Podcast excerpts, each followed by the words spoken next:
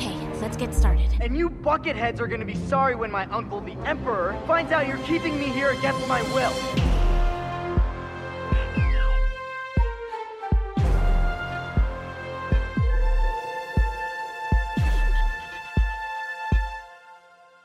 Hallo, liebe Star Wars-Freunde. Willkommen zu einer neuen Ausgabe des Bucketheads Podcast. Mein Name ist Kevin. Es geht in dieser Folge in erster Linie um ein einzelnes Star Wars Buch. Light of the Jedi, Autor Charles Soule, erschien am 5. Januar 2021 und ich programmiere unseren gemeinsamen Zielcomputer jetzt mal bewusst auf dieses Buch, weil ich es für wichtig halte. Also wichtig als Teil von Star Wars. Es ist nämlich der erste Roman im neuen Kanon, der weitgehend losgelöst ist von der Skywalker-Saga. Gleichzeitig spielt auch kein Kanonroman in der Timeline so früh wie dieser Roman, nämlich rund 200 Jahre vor den Ereignissen von The Phantom Menace, also von Episode 1. Wichtig ist dieses Buch auch, weil Light of the Jedi ist der erste Roman dieser neuen großen Publikationskampagne The High Republic. Das ist und wird eine Reihe von Büchern und Comics und mindestens einer Fernsehserie, wahrscheinlich auch von Spielen, die so mindestens bis ins Jahr 2022 fortgesetzt wird, mindestens, wahrscheinlich länger. Also selbst Leute, die sich eher nicht für Star Wars Literatur interessieren, das hier könnte auch für euch interessant sein. Und das Buch Light of the Jedi setzt das Setting, also die Zeit, die Konstellation an Personen und Organisationen, was da alles so eine Rolle spielt. Und der offizielle Opening Crawl, der ist schon interessant. Der lautet nämlich, es herrscht Frieden in der Galaxis. Also nicht, es herrscht Krieg oder Konflikt, Bürgerkrieg, nie, nein, es herrscht Frieden. Regiert wird die Galaxis von der ruhmreichen Republik, heißt es da, beschützt von den edlen und weisen Jedi-Rittern. Ich spiele mal die entsprechende Stelle aus dem offiziellen Audiobuch ein. The galaxy is at peace, ruled by the glorious Republic and protected by the noble and wise Jedi Knights. Im galaktischen Zentrum auf Coruscant regieren ein Senat und eine Kanzlerin, die gute Absichten hat und die da auch viel bewegt. Vor allem will sie den äußeren Randbereichen der Galaxis Wohlstand bringen. Und dafür wird dort unter anderem eine große Raumstation gebaut, die Starlight Beacon. As a symbol of all that is good, the Republic is about to launch Starlight Beacon into the far reaches of the Outer Rim. This new space station will serve as a ray of hope for all to see. Doch als diese Raumstation eröffnet werden soll, passiert etwas. Das wird die große Katastrophe genannt. Und dann erhebt sich eine Bedrohung, eine Gruppe namens Nihil. Das alles bringt nicht nur die Jedi in Gefahr, sondern auch die Galaxis und im Opening Crawl heißt es die Macht selbst. Now the guardians of peace and justice must face a threat to themselves, the galaxy and the Force itself. Jetzt will nicht nur ich hier die ganze Zeit alleine über das Buch reden. Nee, ich habe mir zwei weitere Star Wars Freunde als Verstärkung eingeladen. Ihr kennt die beiden schon, wenn ihr Bucketheads länger verfolgt. Hier ist der Josua. Guten Morgen. Guten Morgen. Guten Morgen. Schön, dass du wieder dabei bist. Ich habe mich gefreut. Ja, ich freue mich auch. Und der Daniel ist da. Hallo Daniel. Hi Kevin, schön wieder hier zu sein. Sagt mal ihr beiden, habe ich das so einigermaßen gut eingeordnet da vorne? Ja, perfekt. Ich könnte direkt nochmal anfangen zu lesen, wenn ich schon hier die Einleitung höre mit Frieden in der Galaxis und Bevor wir noch tiefer einsteigen, sage ich euch, liebe Zuhörende, erstmal, wie das hier abläuft heute in diesem Podcast. Wir reden erstmal relativ allgemein darüber, wie uns der Start in The High Republic gefällt. Also in erster Linie Light of the Jedi. Wir sagen auch, was uns daran gefällt und geben vielleicht so eine kleine Handreichung, für wen das Buch was sein könnte. In diesem Teil verraten wir auch noch keine wesentlichen Inhalte, der ist also spoilerfrei. Im zweiten Teil gehen wir dann ein bisschen tiefer in die Geschichte, reden über denkwürdige Momente, die Charaktere, die Struktur, die Machart, das Bild der Jedi, der Macht, dieser Nihil, dieser neuen Bedrohung und was die Geschichte für den Kanon bringt. Und dann reden wir auch ganz konkret über Inhalte, da geben wir aber explizit vorher nochmal eine berühmte Spoilerwarnung. Zum Schluss geben wir dann noch so einen kleinen Ausblick, wie das mit The High Republic weitergeht, was man da noch so lesen kann, was wir vielleicht auch noch empfehlen würden. Und wenn ihr den Spoiler-Teil überspringen wollt, gebe ich euch in den Podcast Notes so einen kleinen Link zum Timecode, dass ihr direkt dahin springen könnt. Meine Herren, bevor ich euch frage, wie euch das Buch gefällt, mit welchen Erwartungen seid ihr in die Reihe gegangen, beziehungsweise in dieses Buch? Josua. Ja, also ich als, wie man sagen, bekennender Star Wars Buchfan. Also ich habe mich sehr, sehr, sehr gefreut. Ich hatte die Bücher auch schon lange vorbestellt und war sehr traurig, als die ja nochmal verschoben wurden. Sollten ja eigentlich schon im Herbst rauskommen. Und deswegen, ich habe mich wirklich sehr gefreut, aber ich muss sagen, Erwartungen, die waren jetzt nicht hoch, so in dem Sinne so hoch, dass sie gar nicht übertroffen werden können. Ich war einfach gespannt, was erzählt wird und habe einfach eigentlich nur erwartet, dass es was Neues ist und wurde nicht enttäuscht. Und Daniel, wie bist du da reingegangen? Welche Erwartung hattest du? Wirkliche Erwartungen in dem Sinn hatte ich eigentlich gar nicht. Ich hatte schon das Buch auf dem Schirm. Dann war es aber so, dass jetzt nach Mandalorian ich irgendwie auch aufgrund von der aktuellen Situation mit der Pandemie relativ viel daheim bin und nichts Neues an Star Wars hatte und dann habe ich mit dem Joshua vor einer Weile abends haben wir Squadrons gespielt und da hat er mir nochmal vorgeschwärmt, was er sich alles vorbestellt hat und er hofft, dass die Bücher kommen. Und, und dann habe ich, dann habe ich gleich auch den Entschluss gefasst, da ich ja Hörbuchhörer bin und eigentlich recht wenig lese, mir das auch direkt am Erscheinungstag zu holen und habe dann einfach mal so mehr oder weniger unverbindlich reingehört und wurde dann direkt eingesaugt in den Bann von dem Buch und war echt begeistert. Ich bin ja froh, dass du genauso leicht beeinflussbar bist wie ich. Weil ich habe ursprünglich mich gar nicht so sehr drauf gefreut. Ich weiß noch, wir haben am Abend vor der Erscheinung noch in unserem Discord-Kanal so ein bisschen gechattet in der Rubrik Bücher war es, glaube ich, und da habe ich noch so rumgetönt, ach nee, ich warte noch ein bisschen mit The High Republic und ich lese jetzt erstmal Throne Ascendancy zu Ende. Und dann war es aber so, da konnte ich nachts nicht schlafen. Und dann habe ich gelegen um halb vier Uhr morgens und habe gedacht, ach Mist, ey, jetzt lade ich mir dieses High Republic Light of the Jedi runter und höre das mal, das Hörbuch. Und dann habe ich angefangen, das zu hören und ich war genau wie du, Daniel, ich war so gebannt. Ich war so begeistert. Ich habe da, glaube ich, geleuchtet im Bett. Im Raum war es auf einmal hell. es war Light of the Jedi bei mir im Raum. The Outer Rim is a haven for anyone seeking to escape the laws of the Republic. And is filled with predators of every type. Chancellor So has pledged to bring the Outer Rim worlds into the embrace of the Republic through ambitious outreach programs such as the Starlight Beacon. But until it is brought online, order and justice are maintained on the galactic frontier by Jedi Knights, guardians of peace who have mastered incredible abilities stemming from a mysterious energy field known as the Force. Erzählt ihr doch erstmal, Josua, wie gefällt dir das Buch ganz allgemein? Mir gefällt das Buch auf jeden Fall sehr gut, aber ich finde, das Buch muss man als Einstieg sehen. Also ich finde, das Buch würde mir nicht gut gefallen, einfach so, wenn ich jetzt nicht wissen würde, dass danach noch was kommen würde. Dann wäre es irgendwie ein komisches Buch die Erwartungen, die ich hatte mit was Neuem, sind auf jeden Fall erfüllt. Daniel, wie gefällt dir das Buch ganz allgemein? Ja, ganz allgemein kann ich einfach nur sagen, sehr gut. Von der ersten bis zur letzten Minute. Ich würde am liebsten direkt jetzt mit dem zweiten Teil weitermachen. Die könnten mir, glaube ich, aktuell alles, was um die High Republic ist, könnten die mir verkaufen. Ich würde es mir holen, weil ich einfach nur wissen will, wie diese Geschichte weitergeht. Super Einstieg in eine neue Star Wars Epoche. Ich sehe das ähnlich. Ich finde es auch super. Es liegt, glaube ich, so ein bisschen auch an der Zeit, in der es erschienen ist. Da hat es bei mir eine wunde Stelle berührt. Und vorweg noch eine Sache, die ich sagen muss zu mir und Star Wars Büchern und vielleicht Büchern allgemein. Die haben es bei mir immer schwer. Also ich bin kein Literat, überhaupt nicht. Und bisher haben Star Wars Bücher mich vor allem immer dann gewonnen, wenn sie an für mich Bekanntes angeknüpft haben. Also zum Beispiel eine Ära oder einen Charakter erhält oder weiterentwickelt haben, den ich schon kannte. Da habe ich am meisten hingelesen oder hingehört. Zum Beispiel Master and Apprentice, das war so eins, oder Darth Plagueis oder Tarkin. Das waren Bücher, die haben mich gepackt. Und deswegen war dieses Buch Light of the Jedi bei mir eigentlich ziemlich chancenlos.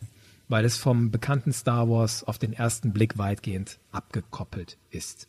Doch dieses Buch hat mich dann gewonnen, komplett. Mal wieder ein Werk von Charles Soule, wir haben ja schon ein paar Mal drüber geredet, das mir sehr, sehr gut gefällt. Light of the Jedi ist auf jeden Fall für mich ein Star Wars Buch, wie ich es mir wünsche. Es berührt für mich wesentliche Kernelemente von Star Wars. Ich finde die Balance stimmt zwischen Bekanntem und Neuem.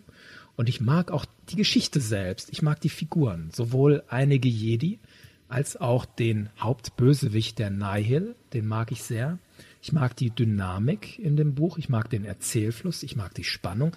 Ich mag die Action. Verdammt nochmal, ist die Action gut. Und vor allem Dingen mag ich die Themen dieses Buches. Die berühren mich, die lassen mich reflektieren und die inspirieren mich. Das nur mal so grob als Überblick. Bei euch mal ins Detail gegangen. Daniel, du sagst ja, dir gefällt das Buch sehr gut. Greif mal ein bisschen was heraus. Was genau gefällt dir an dem Buch? Schon direkt den Anfang des Buchs mit dem Intro und anschließend dem großen Desaster fand ich eigentlich richtig gut. Ich habe dann sowas im Vorfeld erwartet wie Ritter der Tafelrunde und so eine prunkvolle Welt. Zumindest haben mir das die Cover im Vorfeld so suggeriert. Und so richtig bei mir der Funke übergesprungen ist dann, als die Einführung von Ava Chris war und dem großen republikanischen Kreuzer, als sie da angeflogen kommen und wie dieses Raumschiff beschrieben wurde. A vessel appeared in the Hetzal system, leaping out of hyperspace and rapidly slowing as it returned to conventional speeds. The ship was the Third Horizon, and it was beautiful. with towers and crenellations along its length, like a fortress laid on its side. On the bridge of the third horizon, a woman, human, stood alone. The woman's name? Avar Chris. Und einfach, wie sie dann auf der Brücke anfängt zu meditieren und ihre Haare sich bewegen und sie sich erhebt. Da hatte ich so das Bild vor Augen, ähnlich wie Ray in The Rise of Skywalker, nur halt einfach eine Jedi-Meisterin auf ihrem Zenit in der alten Zeit. Geschichten, die ich schon immer mal hören wollte, die einfach anders sind wie das Star Wars, das wir so kennen von den Jedi-Rittern aus den Prequels. Eva Chris, nochmal so für die, die es noch nicht gelesen haben, wurde so plakativ nach vorne gestellt für diese Geschichte als ein Hauptcharakter, eine Frau, eine Jedi-Meisterin, auch Mitglied des Jedi-Rates zu dieser Zeit. Die sollte so das Aushängeschild sein für die Jedi, also die Weise, die Gute, die Mächtige. Fast eine perfekte Jedi sollte die sein, ne? Die steht auch im Cover, wenn ihr das seht, auf dem Podcast-Titel Die Frau, die Blonde, die vorne in der Mitte draufsteht. Josua, heb mal so ein, zwei Sachen raus. Was gefällt dir an dem Buch? Ich finde, das Worldbuilding ist wieder so grandios, also wie die Republik dargestellt wird und wie so erzählt wird wie so die Mentalität der Republik ist zu der Zeit und die Politik. Das Settling the West Feeling damals mhm. in den USA. Und als ich den Einstieg gelesen habe, habe ich mich so sehr an dieses Bild erinnert mit dem Zug, der so Richtung links des Bildes fährt und so. Ich fand, es war genau so, wie sie davon reden, dass sie es in Outer Rim besiedeln wollen. Das fand ich super toll getroffen. Und ich fand die verschiedenen Charaktere super interessant, auch die Jedi, vor allem weil sie eben nicht irgendwelche langweiligen Abklatsche waren. Und auch aber Chris am Anfang, als ich es so gelesen habe, dachte ich erst, dass sie halt so die Streberin Jedi ist. Aber sie ist sie dann ja vielleicht doch nicht so. Was mir gut an dem Buch gefällt, ist einmal, der Charles Soule hat ja gesagt über sein Buch, ich übersetze das mal so frei, ich hoffe, dass wenn das Buch am 5. Januar rauskommt, dass die Leute darin Themen wiederfinden, die die Zeit widerspiegeln, in der das Buch rauskommt, also jetzt, Anfang 2021 und die Zeit widerspiegelt, in der es geschrieben wurde. Und wenn ich den Charles Soule hier lese mit seinen Hoffnungen, dann lese ich daraus, der meint eindeutig die Coronavirus-Pandemie, also die Zeit, in der es rausgekommen ist. Und die Präsidentschaft von Donald Trump, meint er, in der Zeit, als er das Buch geschrieben hat. Jetzt arbeite ich ja als Nachrichtensprecher und Redakteur und da kriege ich jeden Tag besonders viel von der Dunkelheit mit, die beide Themen mit sich bringen. Und ich nutze jetzt auch bewusst das Bild Dunkelheit, wenn ich über Light of the Jedi rede. Und was mir daran gefällt, weil der Titel Light of the Jedi spiegelt für mich einen wesentlichen Ton des Buches wider. In diesem Buch ist sehr viel Licht. Licht im Sinne von sehr viel Gutes. Einmal die Jedi sind nahezu perfekt. Also die sind freundlich, die sind einfühlsam, die kümmern sich um die kleinen Leute, die nutzen die Macht, um Leuten Angst zu nehmen, um Leute zu beschützen. Da sind so schöne Sätze drin, wie von dem Jedi Padawan Bel Zetifar, der sagt, Jedi zu sein bedeutet nicht, sich selbst zu retten, sondern andere. Das ist vielleicht noch ein bisschen platt, aber das ist schön. Das brauche ich in diesen dunklen Zeiten. Und andere schöne Jedi-Weisheiten wie das hier, das so ein bisschen ins Philosophische reingeht, das kommt vom Jedi-Meister Yarrell Poof. Den kennt man aus den Prequels. Das ist der mit dem langen Hals. Der spielt noch eine kleine Rolle in Light of the Jedi. Der sitzt im Jedi-Rat. Der sagt, Frieden ohne Gerechtigkeit ist im Kern hohl. Peace without justice is flawed, hollow at its core. It is the peace provided by tyranny. Frieden ohne Gerechtigkeit ist der Frieden einer Tyrannei. Das ist philosophisch, politikphilosophisch und sowas mag ich gerne.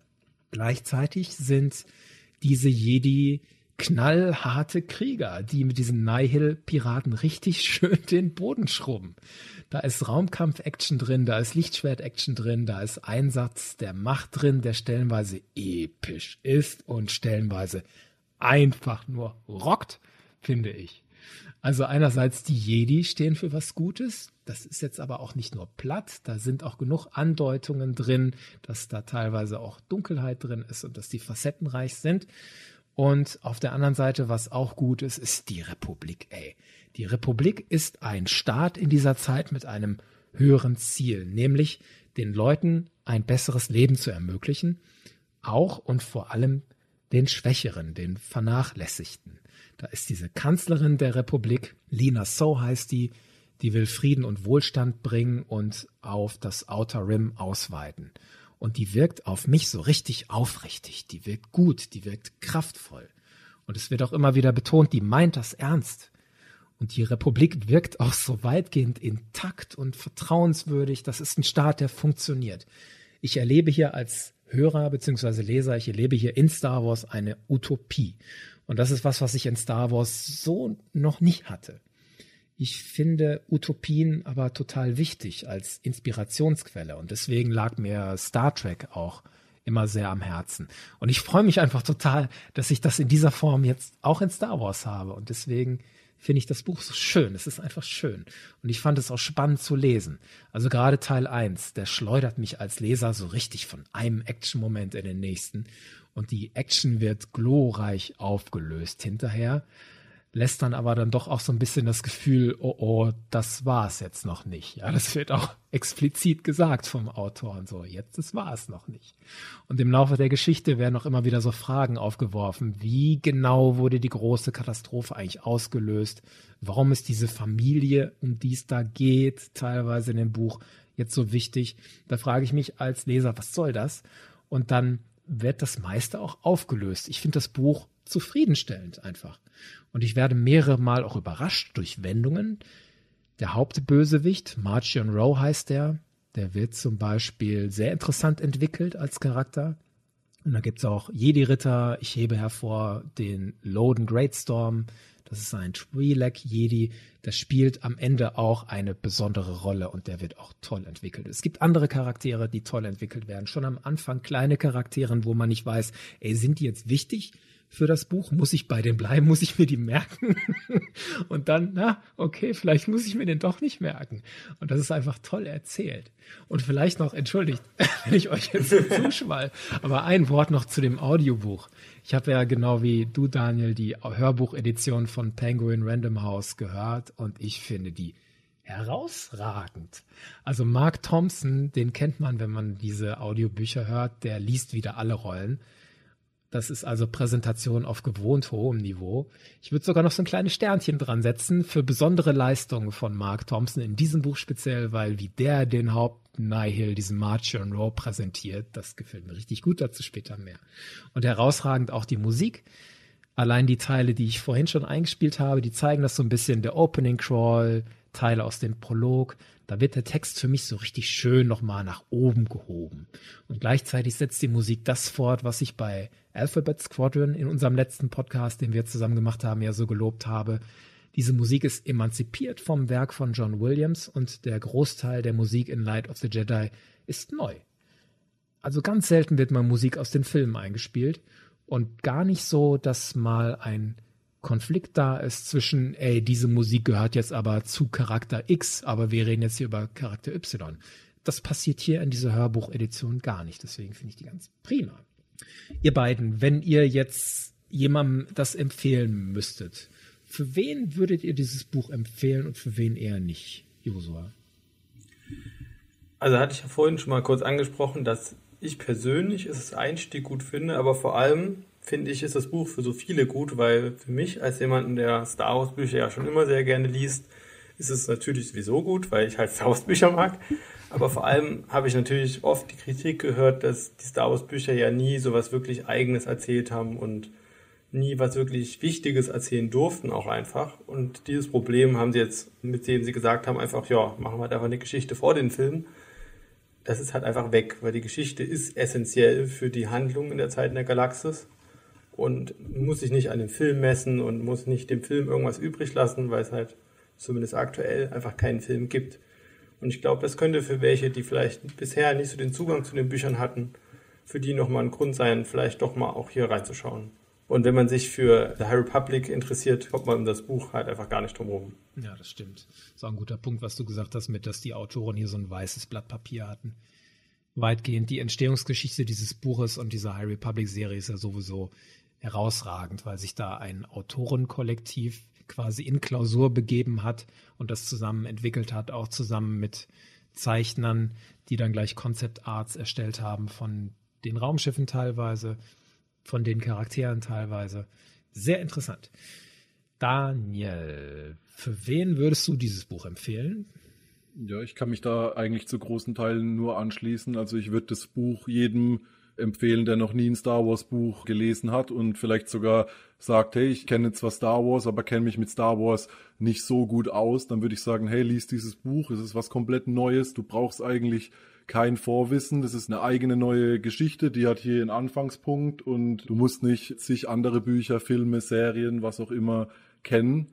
Und gleichzeitig finde ich auch, dass sich dieses Buch so ein bisschen den Fesseln der Skywalker-Saga oder der Hauptsaga entledigt hat und dass die Autoren einfach richtig, oder hier der Autor Charles Soule in dem Fall, richtig seine Freiheiten ausgenutzt hat, sehr viel kreative neue Machtfähigkeiten und auch der Umgang mit bekannten Elementen, die dann doch wieder anders gezeigt wurden. Es ist einfach für mich so eine uneingeschränkte Empfehlung für jeden, der einfach Lust hat auf eine gute Star Wars oder eine gute Sci-Fi-Märchengeschichte. Für mich ist das auch aktuell eines der besten Bücher überhaupt, Star Wars mäßig, die es gibt. Also für mich eine klare Empfehlung. Wer mal was ausprobieren möchte oder wer sowieso gerne Star Wars Bücher liest, Randa. Kleines Problem für diejenigen, die Bücher nicht gerne auf Englisch lesen. Light of the Jedi erscheint auf Deutsch erst. Könnt ihr es bitte sagen? Ich traue mich nicht. einem Jahr. Leider. Von heute aus gesehen in einem Jahr. 2022 erscheint Light of the Jedi auf Deutsch. Das ist leider so. Ich möchte euch trotzdem ermutigen, probiert es doch mal auf Englisch. Es ist gar nicht schwer. Es ist wirklich nicht schwer. Es ist wirklich einsteigerfreundlich. Es kostet auch nicht viel, wenn man sich das Softcover bestellt, so wie ich habe das hier liegen. Es kostet was, 12 Euro oder so. Und ich habe das Hörbuch bekommen für 10 Euro. Es tut jetzt vielen Menschen vielleicht nicht so weh, das auszuprobieren. Okay, das war unser spoilerfreier Teil. Wir gehen jetzt über in den Teil, wo wir konkret in die Inhalte gehen. Also wer es noch nicht gelesen hat, von mir jetzt die herzliche Bitte, lest es erst. Es macht viel mehr Spaß, wenn man sich überraschen lässt von den einzelnen Wendungen. Ansonsten, wer sagt, ich lese auf keinen Fall und ich möchte einfach mal so ein bisschen mehr mitkriegen, was passiert da in dem Buch, okay, herzlich willkommen. Und wer das Buch schon gelesen hat und jetzt noch so ein bisschen Meinung hören will und so ein bisschen Analyse, auch herzlich willkommen bei uns dabei zu bleiben. Do it. Bucket. Buckethead. We don't need to see his identification. Identify yourself. Buckethead. There's no one here. Meine Herren, gehen wir rein. Welche Momente bleiben euch besonders im Gedächtnis? Was fandet ihr besonders krass, Josua? ich weiß nicht, ob man dazu viel sagen muss, aber natürlich das Tibana-Gas, wie du mir noch geschrieben hattest, da kommt noch ein krasserer Moment. Und dann dachte ich so, oh Gott, was kommt da jetzt? Dann habe ich alles am Stück gelesen, noch den Rest des ersten Teils. Und dann kommt dieser Moment im Tibana-Gas. Und ich lese ja wirklich viel Star Wars-Bücher, aber es kommt wirklich selten vor, dass ich beim Lesen wirklich so eine Gänsehaut habe, wie beim Filmschauen. Nochmal kurz, die es nicht mehr im Gedächtnis haben oder noch nicht gesehen haben. Das ist am Ende des ersten Teils der Höhepunkt der großen Katastrophe.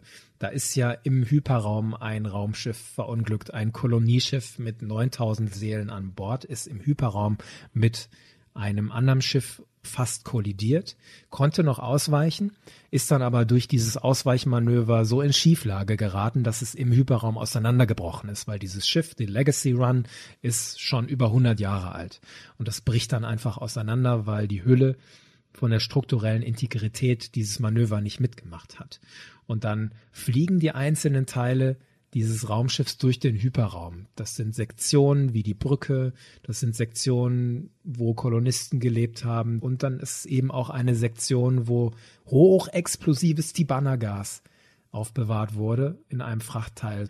Und diese einzelnen Teile dieses zerbrochenen Raumschiffes treten jetzt in der Galaxis aus dem Hyperraum aus, so nach und nach, und rasen dann mit nahezu Lichtgeschwindigkeit durch die Gegend. Und wesentliche Teile rasen halt durch das Hetzhall-System. Das ist ein neues System und das ist bewohnt. Das hat einen bewohnten Planeten und das hat, ich glaube, zwei bewohnte Monde.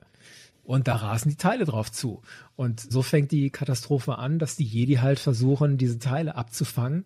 Und am Anfang wollen sie die noch abschießen, bis dann der junge Wookie Buriaga Agaburi spürt, dass an Bord eines Teils, guck mal, ich dachte, ich komme gut über den Namen, ja, Buriaga Agaburi. bis der dann spürt, da sind ja noch Lebewesen an Bord. Verdammt, wir können die Teile ja gar nicht abschießen.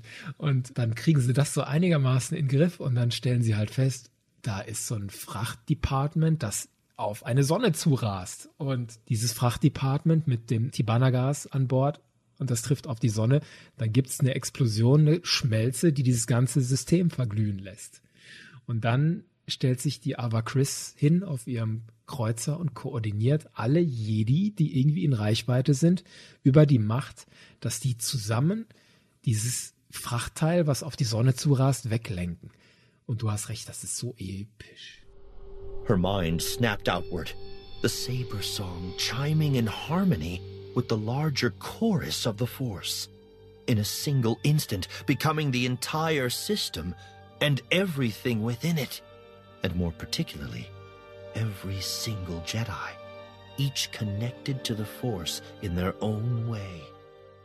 Und ich fand auch toll, wie da die Macht dargestellt wird, wie die einzelnen Jedi die Macht wahrnehmen.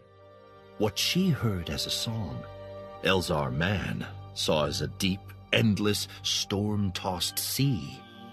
The Wookiee Buryaga was a single leaf on a gigantic tree with deep dug roots and sky-high limbs. Wird dann immer so erklärt, wie die Einzelnen die Macht sehen und versuchen zusammen diesen Tibana-Gas-Container wegzuschieben. Und wie sie dann immer in diesem Lied hört, wenn wieder eine Stimme verstummt und ein weiterer Jedi gestorben ist. Ich habe da so mitgefiebert und dachte so, nein, bitte nicht noch einer und so. Es war unglaublich auf jeden Fall. Und das wird dann auch so schön gefeiert, als sie es dann schaffen. Also die Sonne explodiert nicht, die Leute sterben nicht. Das ist ein Sieg für die Republik, die den Wert des Lebens schätzt, die dafür kämpft. Across the galaxy, cheers of relief and joy. Yes, scowls from those who lived in darkness, hoping for the Jedi to fail, to be crushed, to die. But they were few. This was a republic that valued and celebrated life, and those who preserved it. This was a victory.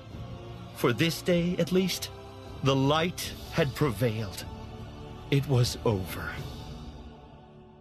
Daniel, heb du mal einen Moment hervor, der dir besonders im Gedächtnis geblieben ist. Ein Moment, der mir besonders im Gedächtnis geblieben ist, ist, als Loden Greatstorm sich diesem Nihil-Schiff entgegenstellt, als sie versuchen, diese Farmer-Familie vor den Nihil zu retten und er da quasi alleine steht und dieses Schiff umdreht und er dann so einen Battle Scream wird's glaube ich genannt loslässt und sein Schwert zückt und dieses Schiff auf ihn zufliegt.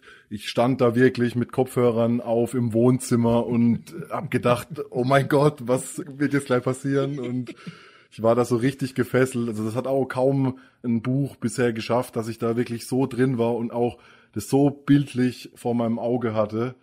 Ich meine, der hat noch einige andere tolle Momente, dieser Loden Greatstorm, auch wo er dann später allein in seinem Jedi-Raumschiff dieses Nihil-Schiff verfolgt und versucht an Bord zu kommen und sich da im Weltall mit seinem Schiff von losschleudert, um dieses Raumschiff zu kapern und es wird so toll beschrieben einfach. He approached, then pulled back sharply on the control sticks, slowing his ship to almost zero velocity feeling G-forces tug him forward. In a series of rapid, force-assisted movements, he pulled his lightsaber hilt from the console. It was hot in his hand, almost burning. Popped the emergency release on the Vector's canopy, released his safety harness, and shot forward, out of the ship and into open space. Loden had aimed himself perfectly. Almost perfectly. Loden Greatstorm ist sowieso der Ja, der Namen ist sowieso der Beste. ja. Fand ich auch toll. Sein Padawan, der Bell Satifau, der hat mir auch gefallen. Der Moment, als der mit dem Mädchen im Arm in die Tiefe fällt und der dann zum ersten Mal lernt, so richtig zu fallen und zu landen. Das wurde so schön aufgebaut, dass der das nicht konnte, in die Tiefe fallen. und der Loden Greatstorm sagt wieder, ja, damit du das lernst, dann schmeiß ich dich am besten auf Coruscant mal so ein Hochhaus runter. Das dauert Minuten, bis du dann unten ankommst. Da hast du Zeit zu lernen, ja. Und dann, als es drauf ankommt, hat er dieses Mädchen im Arm und dann besinnt er sich, dass die Macht halt da ist, nicht sich selbst zu retten, sondern andere zu retten und das wird dann auch im Hörbuch musikalisch stark untermalt. Im freien Fall die Streicher und die Drums. Bell opened himself to the Force. He did not think about the ground. He thought about the child in his arms and how unfair it was that these things had happened to her. He knew he had the power to save her, to let her continue living in the light. Und als er dann verlangsamt wird, beruhigt sich die Musik und wird so richtig schön sphärisch.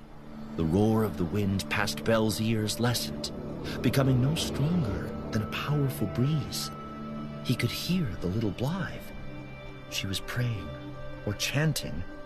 He couldn't understand the words, but it was the same short phrase over and over. The wind quieted further to silence. Bell opened his eyes. They were barely ten meters from the ground, and they drifted downward, slow as a leaf. toller Moment. Andere Momente? Ich habe noch den Moment, wo die Flotte der Republic Defense allein den Tempest von Kossoff stellt. Und als die Schlacht so losging, dachte ich so, ja, jetzt machen die die mal kurz platt.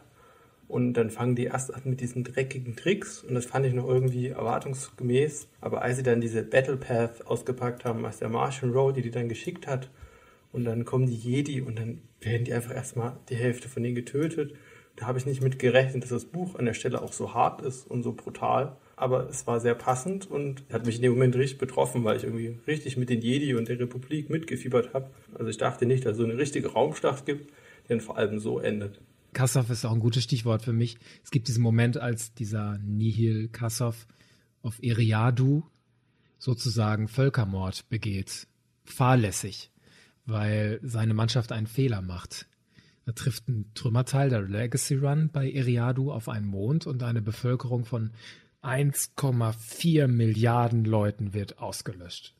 Das war auch so, Kinn klappt runter.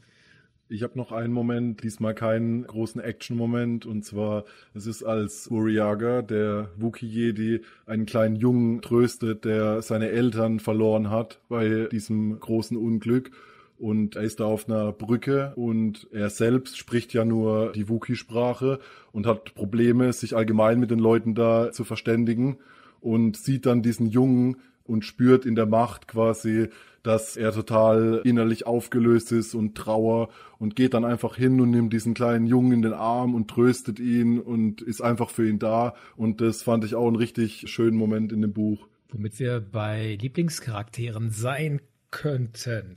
Wenn ihr euch entscheidet für einen Lieblingscharakter, welcher wäre das, Daniel? Wäre das bei dir der Buriaga oder würdest du einen anderen nehmen? Es hat sich so gewandelt. Am Anfang, als das Buch losging, fand ich die Ava Chris einfach wirklich toll. Ich bin eh ein Fan von so starken Frauenfiguren und ich fand die von Anfang an einfach großartig, aber je weiter das Buch ging, desto mehr wurde ich einfach Fan von Loden Greatstorm, weil er ist einfach so ein richtiges Badass und was der für Moves da bringt. Einmal als er diese Laserkanone aus dem Schiff quasi entwendet aus dem Wrack und einfach von seinem Reittier aus mit dieser Laserkanone dieses Nihil-Schiff angreift, indem er da sein Lichtschwert als Schlüssel quasi benutzt, was ja auch eine ganz neue Technik ist, die in dem Buch hier vorgestellt wurde. Und das war wirklich so, ich dachte, oh mein Gott, ich will Loden Greatstorm in irgendeinem Film oder irgendwie will ich den sehen. Seine ganze Art, er ist ein richtig guter Lehrer, er weiß eigentlich besser, was sein Padawan kann, wie der Padawan selber da noch ziemlich Selbstzweifel hat und sich selbst nicht zutraut, ein richtiger Jedi zu sein. Und er lässt seinen Padawan immer den Vortritt, auch wenn sie in einer Situation sind und er selbst das Problem vielleicht schneller oder besser lösen könnte, übergibt er quasi die Verantwortung an ihn, ist zwar als Absicherung dabei, aber lässt es dann doch ihn machen und als es dann halt drauf ankommt, ist er dann richtig da und zeigt einfach, was so ein Jedi-Meister halt können muss. Er ist alles wissend, gleichzeitig stark in der Macht, ein großer Schwertkämpfer, er kann improvisieren und die eine aussichtslose Situation zu seinen Gunsten wenden. Ich war da einfach komplett begeistert von dem. Das ist aus diesen Gründen auch mein Lieblingscharakter. Ich ergänze das. Wir hatten ja die Szene mit dem, ich schmeiß dich das Hochhaus runter, damit du es lernst. Well, this is my fault. But don't worry, I can fix it. When we're back on Coruscant, I'll throw you off the tallest super towers we can find. Maybe you'll just need more time to commune with the Force. Some of those towers are thousands of stories tall. You could be falling for minutes. Plenty of time. Das war ja so ein richtig schöner Humormoment. Und der andere Jedi, Porter Angle, der spricht das ja auch richtig aus. Der sagt, dass Loden einen gesunden Humor hat und lobt das auch ausdrücklich mit diesem schönen Zitat. Nur weil die Jedi ihr Gelübde abgelegt haben, heißt das nicht, dass sie tot sind. und dafür ist der Loden Greatstorm ja so ein schönes Beispiel, genau. Der agiert so richtig schön heldenhaft, sowohl auf der kleinen Ebene als auch auf der großen Ebene, also zwischenmenschlich und auch als es um die große Katastrophe geht. Diese Szene, eine panische Zivilistin ist da und er beruhigt die durch seine Worte und mit Hilfe der Macht auf diese sehr einfühlsame und bestimmte Weise. Es ist sehr schön gewesen. Und im Kampf gegen die Nihil hebt er mal eben acht gleichzeitig hoch mit der Macht und entwaffnet die. He felt a surge in the force behind him, and eight figures shot up from the crowd, rising into the air. The remaining marauders. Und wir, wir sehen das aus dessen Padawan Bells Perspektive, der das auch bewundert. Das ist die Macht der Jedi, sagt er. Das will ich auch mal können. Und genau, was du auch schon erwähnt hast, im finalen Kampf gegen die Nihil fliegt er mit seinem Vektorjäger Nova, heißt das Schiff, allein gegen dieses Nihil-Flaggschiff, um diesen Familienvater zu befreien. Und sein Manöver gelingt auch. Was er aber nicht weiß, ist, dass er da in die Falle von dem Marchian Road tappt und dann gefangen genommen wird. Und das war so eine Wendung, wo ich auch gemerkt habe, dieser Charakter ist mir wichtig und ich will wissen, wie das mit dem weitergeht. Josua ja, lange war es auch Loden Greatstorm, vor allem wegen, was mein Lieblingsspruch immer noch von ihm war, wo sie am Anfang erfinden er und sein Padawan ja dieses Schiff, wo diese Wächter, die sie nicht reinlassen wollen. Und dann sagt dieser eine Wächter, ja, wollte gegen uns alle kämpfen. Und er sagt auch so, naja, warum nicht? Ganz trocken. Das war super. Aber mein Lieblingscharakter war tatsächlich Buchjager, der ja leider nur dieses eine Kapitel hatte, was ich voll schade fand. Ich habe voll gehofft, dass er dann noch öfter vorkommt weil für mich hat er irgendwie so das verkörpert, was ein Jedi wirklich sein sollte und was ein wirklich guter Jedi ist, weil er war eben nicht der, der irgendwie große Reden schwingt oder alle mit seinem Lichtschwert fertig macht, aber er, er nimmt in diesem Moment einfach dieses Kind in den Arm, hat einfach das Richtige gemacht und das, was er gerade richtig fand, und das fand ich so super. Und auch wie er da mit seiner Sprache Probleme hat, weil er nur Schrivuk sprechen kann und eigentlich gar keine Lust auf diese Zeremonie, könnte man das vielleicht nennen, hat und sich aber trotzdem irgendwie durchkämpft und versucht, da das Richtige zu machen und jemandem zu helfen, das hat mir super gut gefallen. Und außerdem finde ich voll cool, dass wir einen Wookie Jedi haben, endlich mal. Es ist der erste, darf man so festhalten, oder? Also zumindest, Ja, also im also Kanon auf jeden Fall. In den Legends würde ich jetzt nicht meine Hand für ins Feuer legen, aber mir ist jetzt zumindest keiner bekannt. Und ich finde, das setzt auch über den Charakter Buriaga Agaburi ein wichtiges Thema, so dass auch in Leuten, in denen man es vielleicht nicht auf den ersten Blick erwartet, sowas Starkes stecken kann, die Macht eines Jedi. Und der führt das so edel aus. Und das hat mich auch richtig berührt. Ein anderer Typ, der in eine ähnliche Richtung geht, so nach dem Motto, er sieht äußerlich nicht danach aus, ist dieser Skier, der Trandoshana Jedi, der jetzt in dem Buch nicht so eine Riesenrolle spielt wie andere, aber auch der verkörpert diesen Edelmut und dabei kommt der aus einer Spezies, die wir bisher als skrupellose Jäger kennengelernt haben, hauptsächlich. Gucken wir mal genau auf die einzelnen Fraktionen. Fangen wir mal mit den Nihil an. Im Deutschen die Nihil, aber im englischen Hörbuch werden es die Nihil ausgesprochen. Ich denke, beides ist okay. Man kann das so oder so sagen, wie ihr wollt. Die wurden uns ja ursprünglich angekündigt als Weltraum-Wikinger mit Punk-Rock-Anteilen. Ich persönlich suche noch so ein bisschen die Wikinger. Ich würde sie eher Weltraum-Piraten nennen.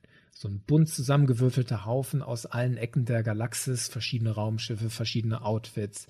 Tendenziell tragen sie gerne Masken und an ihren Raumschiffen sind Stacheln angebracht, wird beschrieben. Also, dass die Raumschiffe aussehen wie brutale Werkzeuge, mit denen man jemanden totschlagen kann, heißt es da wörtlich. Manche hören so eine Art Rock-Metal-Musik, die wurde in dem Hörbuch auch eingespielt. Die feiern wilde Partys, sind brutale Killer und haben echt grausame Taktiken. Wir hatten diese eine Schlacht schon angesprochen, als sie vortäuschen, dass ihr Schiff über den Jordan geht und dann starten sie Rettungskapseln. Die Republik sammelt die Rettungskapseln ein, doch da sind keine Überlebenden drin, sondern Sprengsätze. Und die Nihil jagen dann die Sprengsätze an Bord des republikanischen Schiffs, das die aufgenommen hat, in die Luft. Also da sind ganz klar böse Züge, die da herausgestellt werden bei den Nihil. So Tendenzen wie die Schwachen haben den Starken zu dienen, das ist so ein Mantra von denen und ganz klar, wir nehmen das, was wir wollen, nehmen wir uns einfach und den Rest, was wir nicht wollen, machen wir kaputt. Ist das platt? Wie habt ihr das empfunden? Es war zumindest mal ein neuer Ansatz für Bösewichte im Star Wars-Universum. Und am Anfang musste ich mich auch ein bisschen einfach so dran gewöhnen, ein bisschen reinfinden in diese Gruppierung. Aber für mich hat es eigentlich ziemlich gut funktioniert. Vor allem so als krasser Gegensatz zu dieser gut organisierten, ehrenvollen High Republic mit ihrer Kanzlerin, die als man es auch in der Point-of-View-Perspektive von ihr sieht, sie will wirklich nur das Gute in der Galaxis und den Menschen ein gutes Leben ermöglichen. Und die Nihil sind da ja quasi einfach so das komplett krasse Gegenstück dazu. Denen geht's nur um Geld, um ihre eigenen Interessen durchzusetzen und denen ist komplett egal, wer darunter leiden muss oder welche Opfer das mit sich bringt. Und deshalb hat es für mich hier ziemlich gut funktioniert.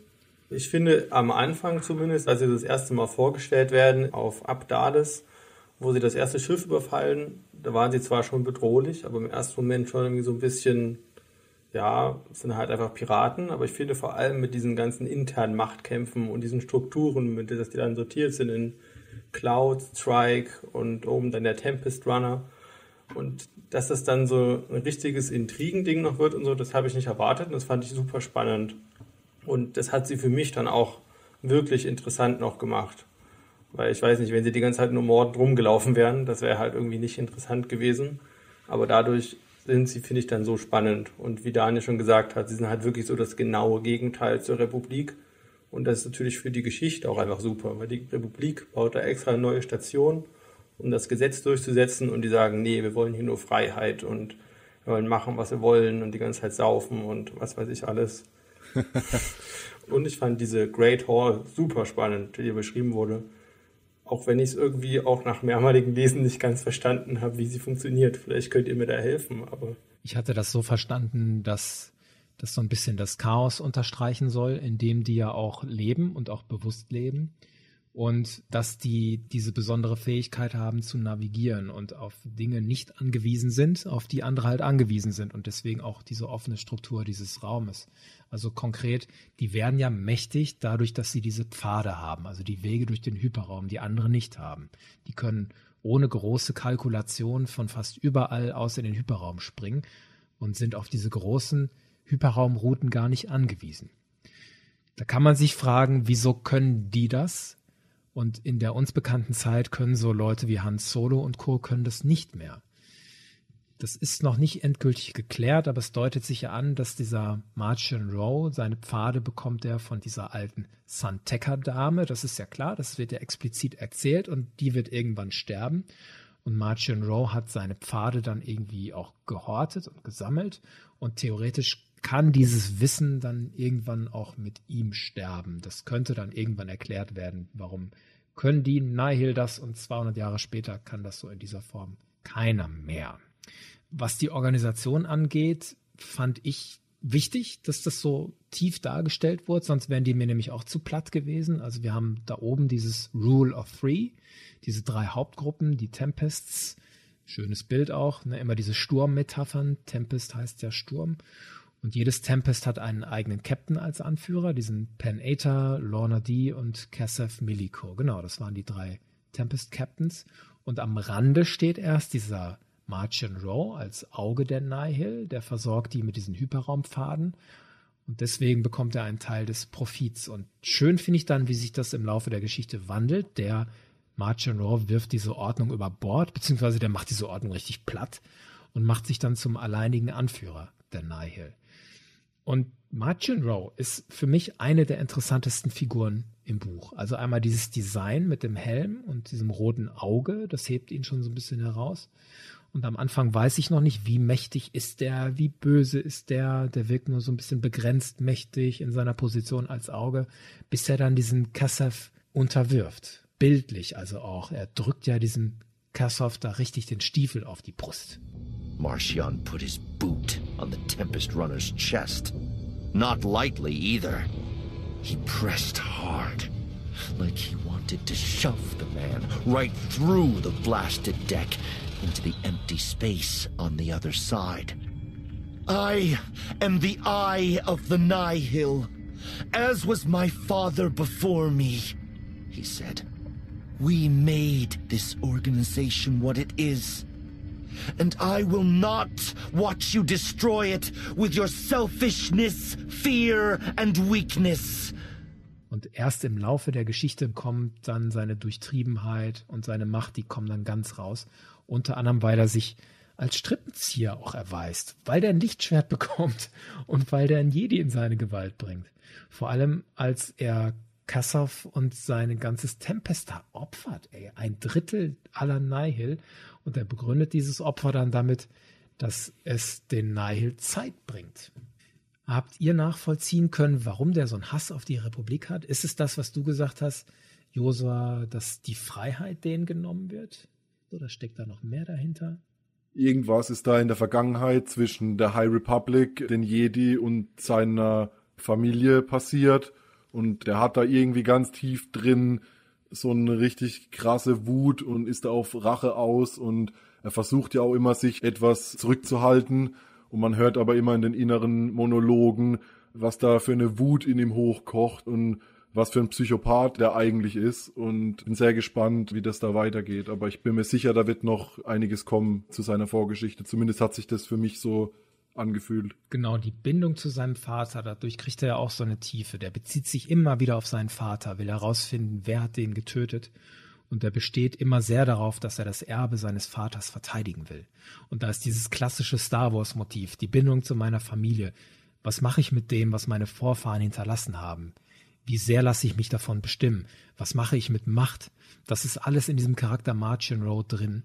Und der trifft Entscheidungen, die ihn zu einem interessanten und auch richtig gefährlichen Gegenspieler machen für die Jedi. Und ich finde das richtig gruselig, als der den Lone Greatstorm gefangen hält und sagt, Jedi kann man nur gefangen halten, wenn man ihnen Schmerz und Furcht zufügt. You don't imprison Jedi behind bars. You do it with pain. I've never had a chance to try it, but it seems like it works well enough. An der Stelle erwähnt er ja auch nochmal, dass seine Familie schon mal Kontakt mit den Jedi hatte und irgendwie von ihnen verraten wurde und dass sie deswegen gelernt hat, wie man mit Jedis umgeht. Mhm. Und deswegen denke ich schon, dass er irgendwie vorher hatte er auf jeden Fall irgendwas mit den Jedi zu tun und das war auf jeden Fall nicht positiv. Und was ich bei ihm noch super interessant fand, war auch diese Beziehung zu dieser Marie Santeca. Er sagt am Anfang noch, sie ist das Nächste zur Familie, was er noch hat. Aber dann schockt er sie die ganze Zeit mit diesem Elektron oder damit sie aufwacht. Das fand ich schon ganz schön krass. Also auch so total skrupellos, obwohl sie schon so uralt ist. Und er fantasiert, dass er sie gern umbringen will und also schon ja, ja. kranker Typ. Und das fand ich auch eine super interessante Beziehung so zwischen den beiden. Stichwort die Santekas, der Santeca-Clan ist in dieser Form neu. Wir kannten Lore Santeca, das ist in Episode 7. Der ältere Herr, mit dem Poe Dameron da Kontakt aufnimmt auf Jakku, der ihm hilft, Luke Skywalker zu finden und der dann getötet wird von Kylo Ren. Und dieser Santeca-Clan, das sind Hyperraumkundschafter, die wertvolle Routen in den äußeren Rand suchen.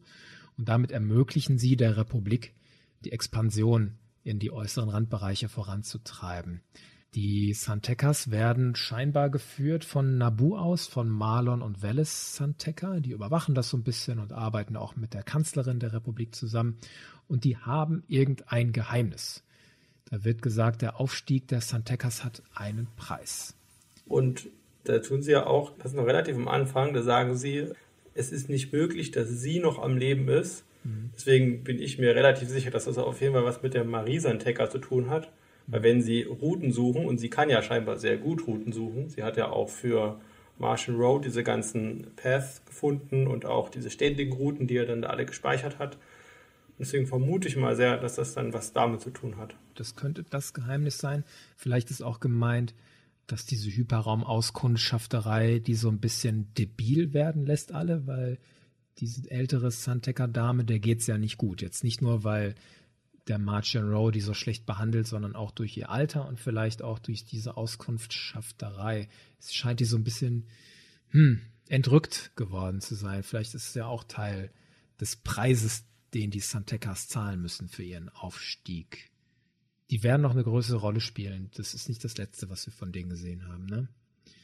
Und wenn wir so ein bisschen rauszoomen auf die Republik, die wird ja repräsentiert durch die Kanzlerin Lina So ich behaupte mal, wir würden die alle wählen, oder? Warum würdet ihr Lina So wählen? Ich würde sagen, weil sie ihre Macht, und sie hat ja auf jeden Fall sehr viel Macht, einfach zum Guten einsetzt und nicht zu ihrem eigenen. Da fand ich sehr bezeichnend, diese Rede ganz am Ende, die sie da auf dem Starlight Beacon hält und wo sie nochmal betont, ich kann das nicht alleine schaffen und ich habe das auch nicht alleine gemacht, was wir hier erreicht haben, sondern wir haben das gemeinsam geschafft und gemeinsam können wir noch so viel mehr erreichen. But the key was this. And Chancellor So believed it to her very soul and had made it the cornerstone of her entire government. You could not solve those problems individually. It was ridiculous to even try. What you could do, however, was make the various peoples of this high era of the Galactic Republic see one another as people, as brothers and sisters and cousins and friends or if nothing else, just as colleagues in the shared goal of building a galaxy that welcomed all, heard all, and did its best to avoid hurting anyone. Truly tried its best. Und dass dann auch der Bell Setifar, der sie beobachtet, sagt, das ist eine Frau, die ist keine Politikerin, die meint das auch so. Mhm. Sie ist ja auch so ich will nicht sagen volksnah, aber so noch normal. Also sie geht ja auf Coruscant, will sie unbedingt in diesem Park dort sich mit Leuten treffen und finde das jetzt auch nicht so cool, dass da überall Wachen sind und so. Sie wirkt einfach total nett und sie wirkt einfach jemand, mit der man sich auch mal zum Kaffee hinsetzen könnte. Ne? Nicht nur nett, also gleichzeitig auch robust. Die wird ja immer eingerahmt von ihren beiden Riesenkatzenwesen, Stimmt, die immer ja. an ihrer Seite sind. Chancellor Lena So leaned forward. And both of her giant cats lifted their heads, their ears flattening in a threat display as they sensed their master's emotional intensity. Targons heißt diese Spezies und diese Katzen heißen Matari und Voru. Die sind immer an ihrer Seite. Da gibt es Konzeptzeichnungen, wie die löwenartig aussehen und auch entsprechend groß sind. Das verleiht ihr nicht nur Würde, sondern lässt sie für mich so ein bisschen einschüchternd wirken. Und vor allen Dingen handelt die auch robust, um ihre Werte zu verteidigen. Sie gibt ja ihren Mitarbeitern ganz klare Anweisungen und Deadlines. Findet das raus, bevor die Starlight Beacon eingeweiht wird, zum Beispiel. Oder sie lässt gegen die Nihil eine Flotte mobilisieren, obwohl die Republik gar keine stehende Armee hat. Und später erklärt Lina So den Krieg und sagt, jeder einzelne dieser Nihil soll der Gerechtigkeit überführt werden. I want these Nihil brought to justice, the Chancellor said. Every last one. Die ist robust und deswegen ist die mehr als nur nett. Und das finde ich wichtig an einer guten, starken Anführerin, dass die dem Bösen halt auch Grenzen aufzeigt. Jetzt kann man sagen, das ist irgendwie zu platt und idealtypisch und so einen gibt's doch gar nicht. Habt ihr das gedacht beim Lesen? Eigentlich nicht. Also ich meine, man kann ja nicht immer alles eins zu eins mit der Realität vergleichen und wenn mich jetzt jemand in echt fragen würde, ja, auch der beste Politiker, den wir hier vielleicht kennen oder gekannt haben, wird nicht so idealistisch gewesen sein wie sie. Aber ich meine, wir haben auch eine Story, in der gibt's Jedis, in der gibt's den Meister Yoda, der ja auch selbstlos ist und deshalb in so einer Geschichte, vor allem wenn da ja quasi die Friedenszeit und wie es schon heißt, die High Republic gezeigt werden soll, dann macht es für mich auch richtig Sinn, dass die da eine Kanzlerin, eine Anführerin haben, die genau diese Werte, die eine gute Gesellschaft halt haben soll, vertritt. Gleichzeitig ist es ja auch wieder so, sie scheint ziemlich viel Macht zu haben. Das heißt, wenn die mal irgendwann nicht mehr da ist, was ja dann so ist, sieht man ja, was dann aus so einer Republik werden kann, wenn der falsche Kanzler an der Macht sitzt oder die Bürokratie vielleicht dann irgendwann Überhand gewinnt und doch andere Interessen im Vordergrund stehen, wie wir hier auch schon sehen, die Santeca-Fraktion, denen geht's definitiv nicht nur um Friede, Freude in der Galaxis, sondern die sind da schon immer auf ihren eigenen Vorteil bedacht und selbst da, als sie dann Hilfe anbieten, als dieser Kevin Tarr, dieser Navigationstechniker da nach einer Lösung sucht, um diese Emergencies zu lokalisieren, machen sie sich auch schon Gedanken, ob der nicht dieses Wissen vielleicht später verwenden könnte, um denen irgendwie schaden zu können in ihrem Geschäft. Und da finde ich so eine Figur an der Spitze eigentlich ziemlich gut. Man sieht ja, dass es auch anders zugeht in der Galaxis. Ich persönlich fand das auch wohltuend. Und ich vermute mal, dass der Charles Soule das auch meinte, als der sagt, denkt dran an die Zeit, als ich das Buch geschrieben habe, in was für einer Zeit wir waren. Vielleicht meint er ja das.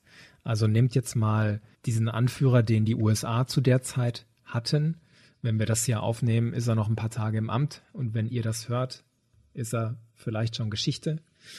Dieser Mann ist ja das Gegenteil von der Lina So. Also der handelt ja aus einer sehr starken Position heraus als der mächtigste Mann der Welt und er handelt hauptsächlich, um sich selbst zu stärken und nicht um anderen zu helfen, was er eigentlich tun sollte. Also nicht der Staat stützt die Schwachen, sondern der Staat stützt mich selbst. Und die Lina So ist das Gegenteil davon. Und das finde ich inspirierend. Und warum nicht mal so eine Figur auch zu zeigen, wie sollte oder wie könnte ein Anführer auch sein? Und da war das Buch auch wirklich Licht für mich.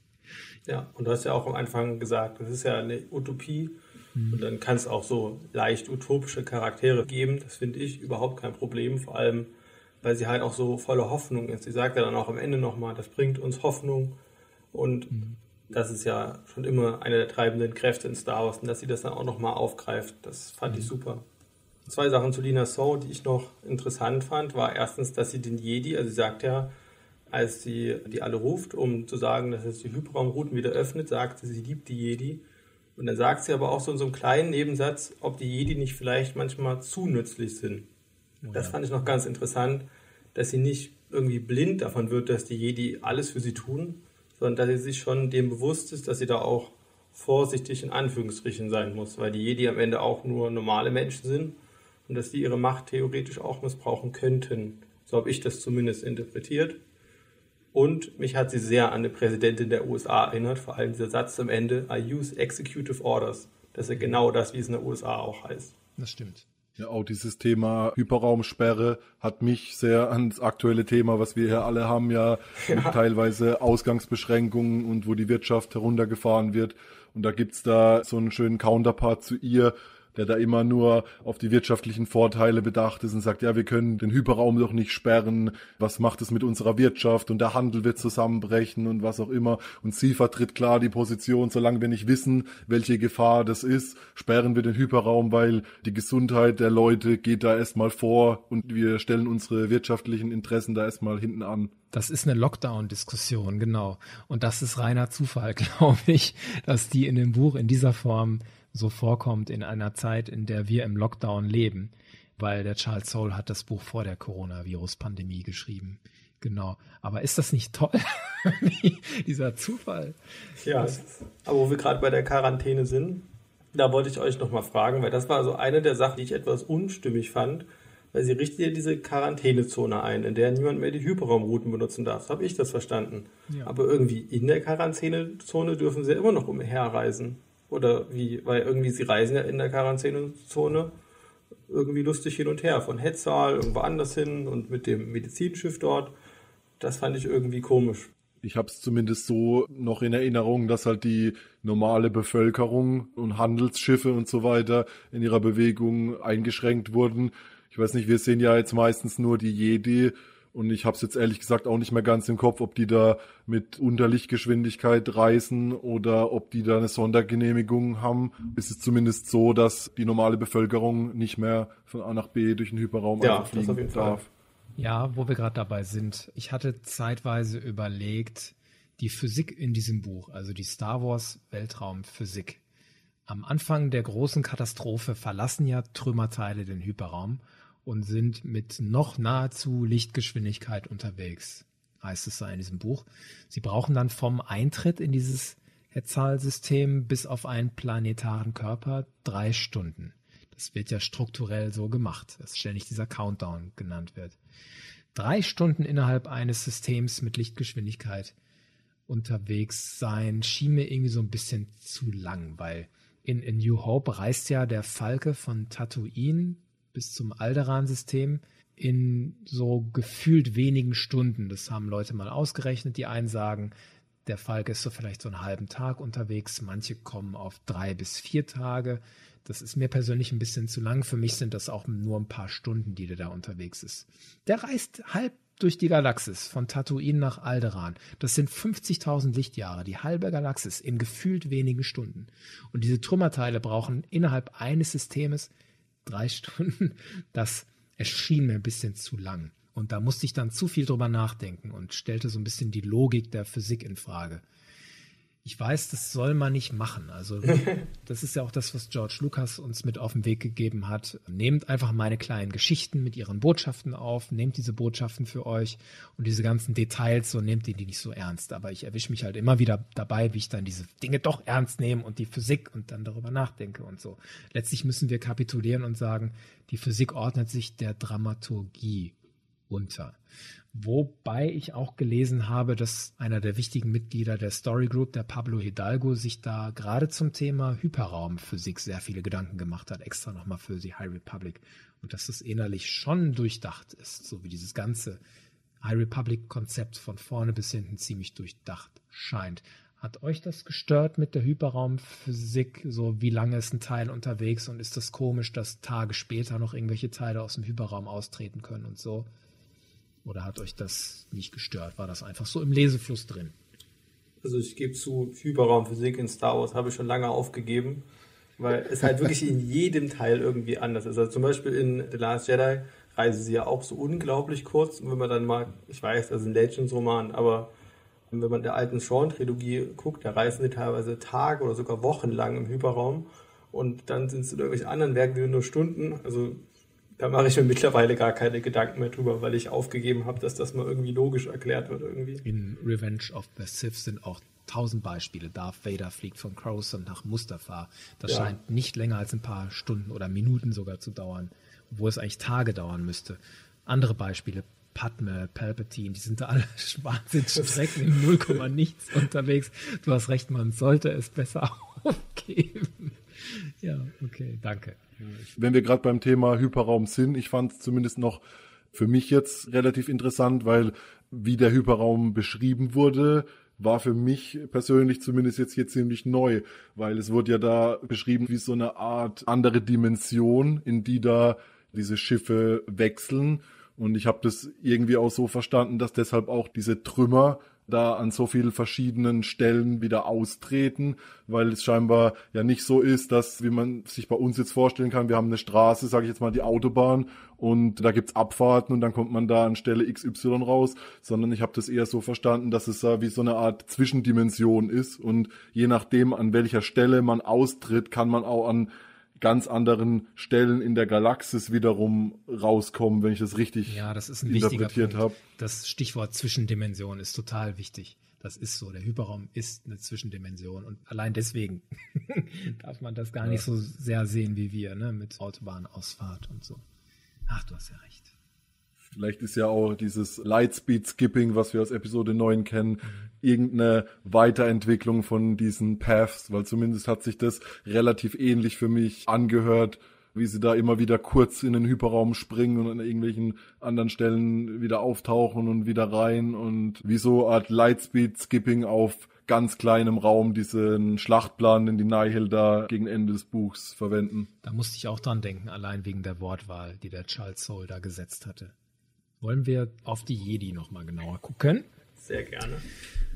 Ava Chris oder Ava Chris war ja, wie gesagt, das Aushängeschild bei der Ankündigung von The High Republic. Die beste der Besten hieß es da, weise, mitfühlend, mächtig. Wie ist euch die näher gekommen? Ist sie euch näher gekommen? Spielt die tatsächlich die wesentliche Rolle in dem Buch?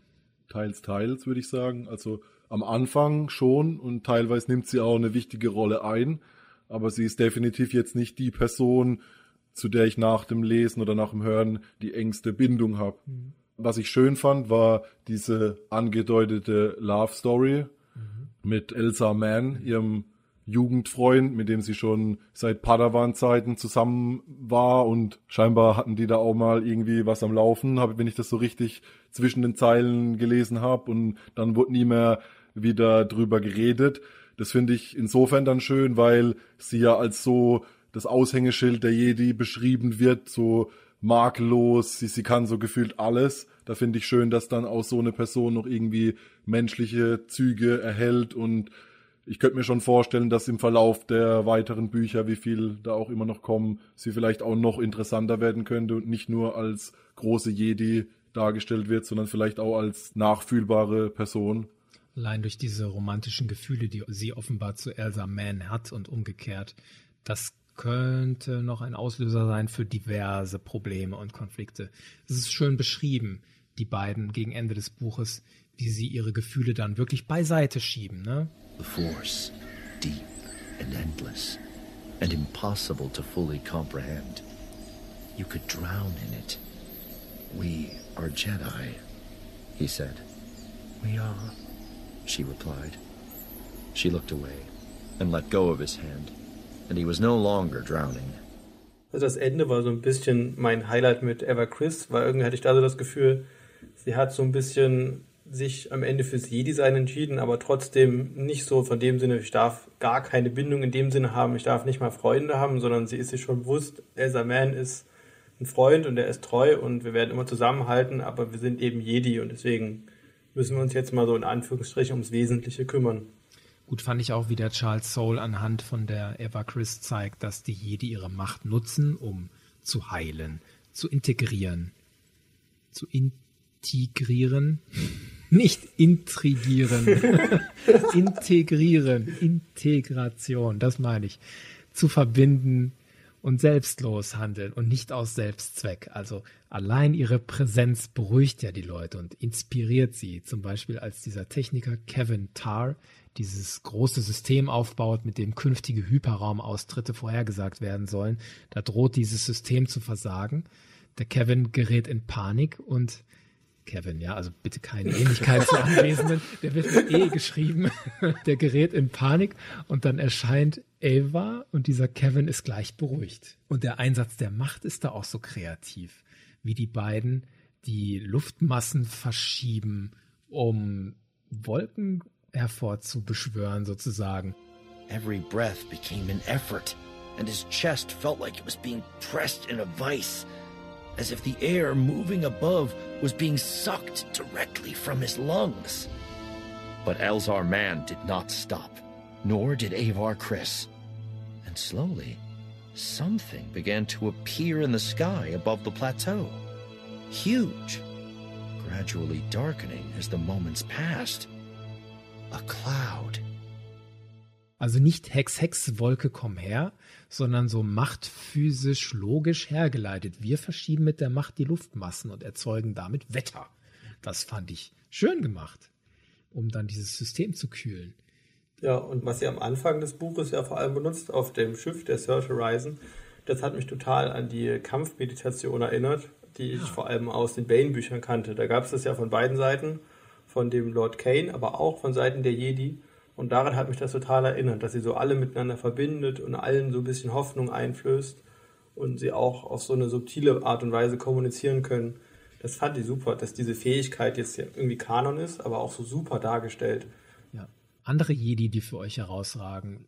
Ich fand diesen alten Jedi-Meister, mir fällt gerade sein Name nicht ein. Porter Engel. Ähm, ja, wie er da als, sage ich mal, fürsorglicher Opa, der da seinen Eintopf kocht und wie so ein netter älterer Mann, wie wenn man irgendwo in einer Firma arbeitet, habe ich das Gefühl, dann gibt es so einen alten Mann, der ist kurz vor der Rente und der kümmert sich um die Jungen und bringt denen da noch so ein paar alte Tricks bei und dann auf einmal, als es dann ins Gefecht geht, lernt man von ihm eine ganz andere Seite kennen und so zwischen den Zeilen erfährt man da, dass er quasi früher mal so ein großer Krieger war, vor dem man richtig Respekt hatte und der so bekannt war für seine große Kampfkunst. Fand ich wieder, ja, einfach toll. Der kriegt den Titel The Blade of Bardotta. Allein da steckt in so vier Wörtern steckt was drin, wo man sich denkt, boah, was war denn das, die Schlacht von Bardotta oder was war denn da los? Dadurch erzeugt der Autor Charles Soule gleich Charaktertiefe durch so eine Kleinigkeit. Und diesen Porter Engel finde ich beispielhaft dafür, wie der mit wenigen Mitteln Charaktere zeichnet, auch relativ schnell. Das gelingt ihm im ersten Kapitel schon prima und dann im Laufe der Geschichte auch. Porter Engel, dieser alte männliche Jedi-Meister, der sich dann entschieden hat, ich ziehe mich aus dem Jedi-Orden zurück und ich werde Koch. Ja, fand ich auch super. Ja, und auch schön, wie beschrieben wird, er lässt sich absichtlich an so einen Außenposten, wo teilweise die Jungen eigentlich gar keine Lust haben hinzugehen, lässt er sich hinversetzen, einfach damit er noch ein bisschen mehr von der Welt sieht, wie einfach nur Coruscant und den Jedi-Tempel und da so quasi im Altersheim seine letzten Tage verbringt. Und auch schön bei ihm, wie dann erzählt wird, dass er den Hund, das einfach erklärt, ja, der ist jetzt Teil des Teams und deswegen müssen wir uns auch um den kümmern. Also einfach so eine schöne Art, die Regeln so ein bisschen zu dehnen. Ja, genau. Sie sagt, Attachment ist forbidden, aber es ist ja keine Bindung. Der gehört halt einfach zum Team. Es ist unsere Pflicht, ja. sich um ihn zu kümmern. Das ist echt eine schöne Stelle, ja. Die Jedi haben für mich auch etwas geleistet, was ich an Büchern auch immer schön finde und an Geschichten. Sie erweitern so den Kanon und vertiefen so ein bisschen das Universum. Und da haben die Jedi für mich große Aha-Momente gebracht. Zum Beispiel, wir haben erfahren, Jedi-Meister Yoda hat ja damals schon gelebt, war 600 Jahre alt und war schon Mitglied des Jedi-Rates. Aber zu dieser Zeit hat er so eine Art Sabbatjahr genommen, in dem er sich um seine Ratspflichten nicht kümmern muss, sondern mit Younglings. War er nicht sogar schon ein Großmeister? Ja, ich habe gerade vorhin. Im Comic steht's ja. Genau. Die erste Ausgabe habe ich gerade vorhin mal kurz angelesen und da wird er Grandmaster genannt und kommt da quasi aus seinem Sabbatical zurück, scheinbar jetzt für die kommenden Stories, wenn ich es richtig verstanden mhm. habe. In Light of the Jedi hat Yoda echt nur so eine Randrolle und in dem ersten Comic-Heft hatte ich auch den Eindruck, dass er schon ein bisschen mehr ins Zentrum gerückt wurde. Ne? Nicht Hauptfigur, aber sichtbarer. Und stark fand ich diese Ratssitzungen, die wir miterleben, Oh, ja. ähm, wo Yarel Poof und Oppo Rancissis auch dabei sind. Beides Jedi, die wir aus The Phantom Menace schon als Ratsmitglieder gesehen haben. Jetzt erfahren wir mal so eben, dass die 200 Jahre vorher auch schon da waren. Und von Yarel Poof, wie gesagt am Anfang, dieses schöne Zitat, überhaupt eines der schönsten Zitate für mich in Light of the Jedi. We must always strive for peace, but also justice.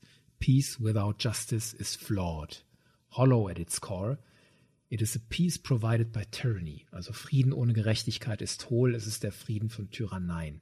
Das finde ich so schön auf den Punkt gebracht. Mhm. Also ein gutes Argument für demokratische Rechtsstaaten, wenn sie zum Beispiel diskutieren, ob sie Gewalt anwenden sollten. Nämlich, um Leute aus Unrecht zu befreien. Das ist ja eine Diskussion, die immer mal wieder kam. Ich erinnere mich an die 90er beim Kosovo-Krieg. Darf man da jetzt als Bundesrepublik mitmachen? Ich will jetzt gar nicht das bewerten, aber das wäre ein Argument, wo Unrecht geschieht, muss man unter Umständen auch mal robust eingreifen. Sehr schön, dass das hier aufgebraucht wurde im Jedi-Rat. Im Jedi-Rat wurde auch so nebenbei nochmal der Great Sith War erwähnt. Der wurde ja im Thrawn-Buch schon mal auch erwähnt und damit wahrscheinlich auch schon kanonisiert. Aber hier wurde er nochmal erwähnt als Argument. Früher haben wir auch schon mal in kriegerische Konflikte eingegriffen und da fand ich auch sehr schön den Satz dann, wir wollen ja nicht immer nur das machen, was wir früher machen. Also in dem Sinne, wenn wir immer nur das machen, was wir immer schon gemacht haben, dann entwickeln wir uns ja auch nicht weiter. Wir müssen in der Zeit und aus der Zeit heraus handeln, in der wir jetzt gerade leben. Ja. Andere Aha-Momente, Erkenntnisse, die die Geschichte für euch gebracht hat, vielleicht in Bezug auf den Kanon? Ich habe noch was Erweitertes für den Kanon und zu den Jedi. Und zwar fand ich cool den kreativen neuen Einsatz der Lichtschwerter. Mhm. Zum Beispiel diese eine Szene, in der Ava Chris quasi ihr Lichtschwert als Art Antenne, als Reichweitenverlängerung für ihre Macht verwendet. Und gleichzeitig auch, dass die Jedis für ihre Vektor-Sternjäger Kyber Key mhm. benötigen. Das heißt, man muss äh, ein Lichtschwert haben und die Macht benutzen können, Ansonsten kann man die Waffensysteme dieses Sternjägers gar nicht aktivieren. Das fand ich sehr kreativ gelöst und fand ich total cool. Und für mich hat sich dann nur so die Frage ergeben, weshalb wird sowas später nicht mehr benutzt, weil ich sehe da nicht wirklich den Sinn, sowas aus einem Jedi-Raumjäger irgendwann wieder auszubauen. Aber da haben wir vielleicht einfach so das klassische Star Wars Problem, wenn man jetzt bei der OT anfangen, also bei der Originaltrilogie, über die Prequels bis zur High Republic, hat man das Gefühl, dass die Technik je weiter zurückgeht, desto moderner wird sie. So fühlt sich für mich manchmal an. Kann ich gut damit leben. Vielleicht kriegen wir da auch noch eine Erklärung, weshalb später nicht mehr verwendet wird. Aber ich fand es auf jeden Fall eine coole Neuerung und hat mir echt gut gefallen. Beim Thema Lichtschwert bin ich auch ganz bei dir. Ich fand, dass da der Bell Setifar auch einen interessanten Gedanken hat. In Kapitel 13 steht er einer Gruppe von Nihil gegenüber, die dann sein Lichtschwert sehen. Und Bell denkt dann darüber nach. Die Tatsache, dass sein Lichtschwert so hell leuchtet, soll Gegnern erstmal die Möglichkeit geben, sich zu ergeben. Bell thought that was part of the point of a lightsaber too. It was bright. It glowed. It was impossible to ignore. Between the sound and the light, an enemy was given warning. Every possible chance to simply not fight. And wasn't that always the best outcome? Man kann es nicht übersehen, dieses Lichtschwert. Das ist da, das leuchtet so hell und man weiß sofort, da ist ein Jedi. Dann ergeben wir uns besser gleich und kämpfen gar nicht erst, weil wir wissen ja, was Jedi so können. Und Bel Zetifar sagt dann, nicht kämpfen sei am Ende immer die bessere Option. Und diese Idee unterstützt so schön das Wesen der Jedi, wie sie eigentlich sein sollen, dass sogar ihre Waffe erstmal ausstrahlt, ey, besser nicht kämpfen, weil man die so toll sehen kann. Und Charles Soule verfolgt ja auch einen Gedanken weiter rund um die Kyber-Kristalle. Die Togruta Jedi Jorah Mali hat ein Lichtschwert mit weißer Klinge. Und dann wird ausdrücklich erzählt, sie hat den Kyber-Kristall nicht gefunden auf Illum oder so, sondern die hat den einem alten Sith Lightspear entnommen. Damals war der noch rot und Jorah Mali hat den Kristall von Wut und Hass gereinigt, geheilt und deswegen ist der jetzt weiß. Das, was Ahsoka später auch mit ihren Kyber-Kristallen macht. Deswegen sind die auch weiß. Fand ich nett, dass das hier zitiert wurde. Und auch schön, dass hier dann gesagt wird, dass sie den Kristall behalten hat, weil sie durch diese Heilung quasi eine Verbindung mit diesem Kristall geknüpft hat weil es war ja scheinbar nicht ihre ursprüngliche Absicht. Sie wollte halt diesen Kristall heilen, aber jetzt nicht mit der Intention, das wird jetzt mein Lichtschwert, sondern vielleicht ist es einfach was, was man als Jedi halt macht, wenn man so etwas sieht, was durch das Böse verunreinigt wurde und dadurch sind sie jetzt aneinander gebunden. Echt schön. Mhm. Ihr habt die Vektoren schon erwähnt, die waren mein persönliches Highlight für den Kanon. Da gibt es ja auch diese Concept Arts und es wurde ja auch mhm. mehrfach erwähnt, dass sie so ein bisschen aussehen. Ich weiß nicht, ob genau Wespe gesagt wurde, aber ich finde, sie sehen halt aus wie eine Wespe. Und sie sind ja auch irgendwie so ein bisschen so. Und was ich schön bei denen fand, dass auch nochmal explizit gesagt wurde, die können die Schüsse so einstellen, dass sie nur disablen und dass sie nicht gleich töten. Und das ja. fand ich gut, weil die Jedi halt natürlich nicht aufs Töten aus sein sollten und nicht das Ziel haben sollten zu töten. Und dass sie eben diese Waffensysteme auch so extra aktivieren müssen, dass halt nochmal so ein, eine Hürde ist, um zu töten überhaupt. Die Vektoren fand ich auch herausragend, auch aus der Making-of-Perspektive, weil das ist ja ein Element, die wurden ja extra designt auch für The High Republic. Anders als andere Raumschiffe, die teilweise, ich würde nicht sagen geklaut wurden, aber die übernommen wurden aus Konzeptzeichnungen, die gemacht wurden in anderen Zusammenhängen und jetzt aus der Schublade geholt wurden. Zum Beispiel die Legacy Run, das Riesenraumschiff, das am Anfang im Hyperraum zerbricht, wurde designt nach einem Konzept, das eigentlich benutzt werden sollte für das Raumschiff, das Han Solo hat in Episode 7, dieser Riesenfrachter, mit dem der den Falken schluckt. So wie die Legacy Run jetzt aussieht, sollte eigentlich dieses Schiff von Han Solo später aussehen. Dieses Konzept haben sie dann aber verworfen und jetzt hier in High Republic verwendet. Das gleiche, diese Long Beams sind andere Raumjäger, der High Republic und die wurden auch für einen anderen Zusammenhang, glaube ich, schon designt oder habe ich das falsch in Erinnerung? Für Episode 8, ich glaube, das waren Konzepte für diese Bomber. Genau, für die Bomber. Äh, die Resistance-Bomber. Ja, richtig, ja. und die wurden dann verworfen und jetzt hier benutzt, genau. Finde ich okay. Ich meine, das hat man ja immer wieder auch gemacht mit Konzeptzeichnungen die gemacht wurden von Ralph McQuarrie schon für den ersten Star Wars-Film und dann später rausgeholt wurden. Tradition lebt sich hier fort für The High Republic. Gleichzeitig aber auch kreativ genug und Energie reingesteckt in was Neues. Finde ich vom Balancing her eigentlich angemessen. Mir hat es aber auch geholfen, diese Konzeptzeichnungen zu haben. Haben euch die Beschreibungen der Raumschiffe und der Raumschlachten und alles gereicht oder brauchtet ihr visuelle Unterstützung? Ich brauchte definitiv visuelle Unterstützung. Wir haben geschrieben über einen Discord, wo du mir dann netterweise den Link zu starwars.com mhm. geschickt hast, wo die Konzeptzeichnungen drin waren. Das hat mir dann schon sehr geholfen. Und ich hatte auch an vielen anderen Stellen, wo ich einfach Referenzpunkte gesucht habe an Filmen. Zum Beispiel die Nihil haben bei mir im Kopf immer wieder so funktioniert, wie diese Gang aus Mad Max Fury Road mit ihren Autos mit Stacheln und auch so Heavy Metal Musik und so weiter. Das habe ich schon gebraucht, aber ich würde es jetzt mal nicht als Kritikpunkt darstellen, aber es hat auf jeden Fall sehr geholfen, dass es auch von der Story Group oder von Lucasfilm allgemein solche Zeichnungen gab. Josua, wie ging dir das? Ich habe mir die auf jeden Fall auch alle angeschaut und ich habe auch, als ich das dann gelesen habe und der Charakter kam, habe ich auch manchmal erstmal geschaut, ob es zu dem noch ein Bild gab, weil die sind ja wirklich schön gemacht. Das kann ich auf jeden Fall auch nur empfehlen, die sich anzuschauen dazu. Aber ich fand, er hat es eigentlich auch sehr gut geschafft, die Charaktere so zu beschreiben. Also vor allem das Schiff, die Third Horizon, das ist kein Charakter natürlich, äh, gab es ja kein Bild zu. Und ich konnte mir die trotzdem sehr gut vorstellen. Das hat er, finde ich, sehr gut gemacht. Und auch die verschiedenen Charaktere.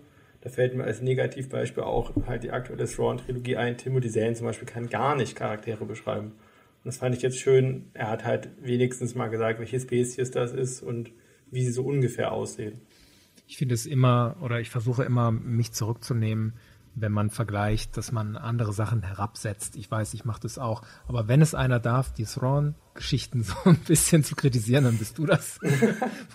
Von daher ist das völlig okay. Ich finde aber diese Referenz auch, an die musste ich auch denken. Weil ich habe teilweise, gerade bei den Thrawn-Geschichten, bei den Raumschlachten, schon mal Probleme, denen zu folgen. Was dreht sich da jetzt wohin und warum ist das wichtig? Das geht über Seiten. Hier hatte ich weniger Probleme. Und ich glaube, das lag stilistisch an der Art, wie der Charles Soule das beschrieben hat. Der hat es teilweise aus den Augen von Figuren beschrieben, wie der Martian Rowe da auf seiner Kommandobrücke steht und dann guckt er dahin und sieht das und dann guckt er dahin und sieht das. Das fand ich stilistisch hilfreich als Leser. Und so blieben für mich die Raumschlachten auch übersichtlicher. Ja, und es war einfach auch ein bisschen, das soll überhaupt nicht abwertend klingen, aber einfach einfacher beschrieben. Wieder das Beispiel Timothy Zahn. Natürlich ist auch ein ganz anderer Charakter, der einfach ein ganz anderes taktisches Verständnis er hat und dann natürlich das auch umso komplizierter wird. Und das ist, denke ich, ist dann hier das Einfachere, dass das einfach mit ein bisschen einfacheren Worten beschrieben wird und nicht jede kleine Bewegung nochmal extra erwähnt wird und so. Ja, wichtig. Das fand ich auch angenehm. Mit dem Charakter Thrawn hängt das auch stark zusammen, richtig. Komplexität ist da ganz wichtig, da hast du recht. Stichwort Komplexität und Machart, wie der Charles Soule seine Geschichte strickt. Wenn wir so ein bisschen analytisch sind, wie der die Geschichte aufbaut und was der damit erreichen will, sind euch strukturell noch Dinge aufgefallen, die ihr herausheben wollt, die ihr loben wollt, die ihr kritisieren wollt? Positiv fand ich halt diese ganzen verschiedenen Point-of-View-Charaktere, also ähnlich wie man es zum Beispiel auch aus den Büchern zu Game of Thrones kennt. Ich finde einfach, man lernt Charaktere viel, viel besser kennen, wenn man ihre eigenen Gedanken kennt und wenn nicht einfach nur ein Hauptheld in jeder Szene, sage ich mal, begleitet wird, sondern jedes neue Kapitel hat einen anderen Charakter im Fokus und selbst wenn er teilweise sogar innerhalb des Kapitels noch verstirbt oder danach überhaupt nicht mehr vorkommt, gibt es einfach einen ganz anderen Blick auf die Welt, auf wie lebt die Person, wie ist es in der Ecke der Galaxis, wie werden zum Beispiel die Jedi aus den Augen von dieser Bauernfamilie wahrgenommen und so weiter. Und es hat mir direkt die Welt einfach aufgezeigt, wie sie halt ist. Zum Beispiel bei vielen Star Wars Filmen, auch den Sequels oder so, wird ja oft kritisiert, das fehlende Worldbuilding, dass man quasi gar nichts über den Zustand der Galaxis so im Detail weiß. Und hier hatte ich direkt das Gefühl nach einem Buch, dass ich über viele Ecken der Galaxis Bescheid weiß und weiß, was da gerade so passiert. Negativ wäre dann vielleicht, wenn man das so sieht, dass es keinen einen Charakter gibt, dem man jetzt den richtig starken Bezug hat. Aber für das, dass es ja nur das Erstlingsweg als Einstieg war und ja auch nicht nur als Einstieg von zum Beispiel einer Buchtrilogie, sondern von Comics, von verschiedenen anderen Formaten. Da finde ich gut, dass es jetzt als allererstes Buch so einen breit gefächerten Einblick in diese ganze Welt aktuell gibt. Deswegen also, finde ich es auch gar nicht gut. schade, dass jetzt zum Beispiel sich der Charles Soule nicht entschieden hat, ja. viel bei Eva Chris zu sein, sondern diese verschiedenen Point of Views gebe ich dir recht. Was Dani schon angesprochen hat mit diesen kurzen Einschüben von Charakteren, die dann gleich sterben. Ich liebe das, wenn Autoren das schaffen, das richtig gut einzubauen was natürlich nicht immer der Fall ist, aber Charles Saw hat das, finde ich, so super gemacht, vor allem am Anfang mit dem Great Disaster erst so ein bisschen den Captain der Legacy Run einzuführen und dann stirbt sie einfach mit diesem und genau das gleiche auf Abdalis mit diesem Firmenchef, der sich um seine Leute kümmert und dann stirbt er. Das fand ich super gemacht und hat einem das ganze Ereignis, also hat das nicht so trocken dargestellt, sondern das viel näher gebracht. Ich finde, das hat er super umgesetzt. Und ich habe ja am Anfang gesagt, dass ich das Buch auch spannend finde und das ist auch gar keine Selbstverständlichkeit. Und ich habe überlegt, wie baut er die Spannung auf? Ein Beispiel, wir erleben als Leser zwar mit, und wir wissen auch, wie die große Katastrophe sich dann entwickelt. Aber wie sie funktioniert, das müssen wir zusammen mit den Hauptfiguren dann rausfinden. Also am Anfang spürt Eva Chris ja nur, da stimmt was nicht mit dem Hyperraum. Es sei so, als ob der Hyperraum krank sei. Erst später erfahren wir, dass die Nihil dahinter stecken. Und der Marchion Rowe beansprucht dann für sich, dass er die große Katastrophe ausgelöst hat, absichtlich provoziert hat. Das wird so Stück für Stück erzählt. Bisschen so wie in so einer Detektivgeschichte strukturell. Wobei ich fast überlegt habe, soll ich kritisieren, dass das dann von Marchion Rowe am Schluss alles so erzählt wird, oh, das habe ich gemacht, das habe ich gemacht, das habe ich gemacht und dahinter stecke ich auch. Ist das jetzt ein bisschen too much? Oder ist das okay? I sent one of my ships to intercept the Legacy Run. A storm ship. They had no idea. I just needed an accident, a disaster, something to put the Nihil on the Republic's radar. Why would you do that? Loden asked. Everything and everyone is a tool, Marcion Rose said. I will use them however I need. Wie hat sich das für euch angefühlt? War der Marchion Rowe am Schluss zu mächtig, zu verantwortlich?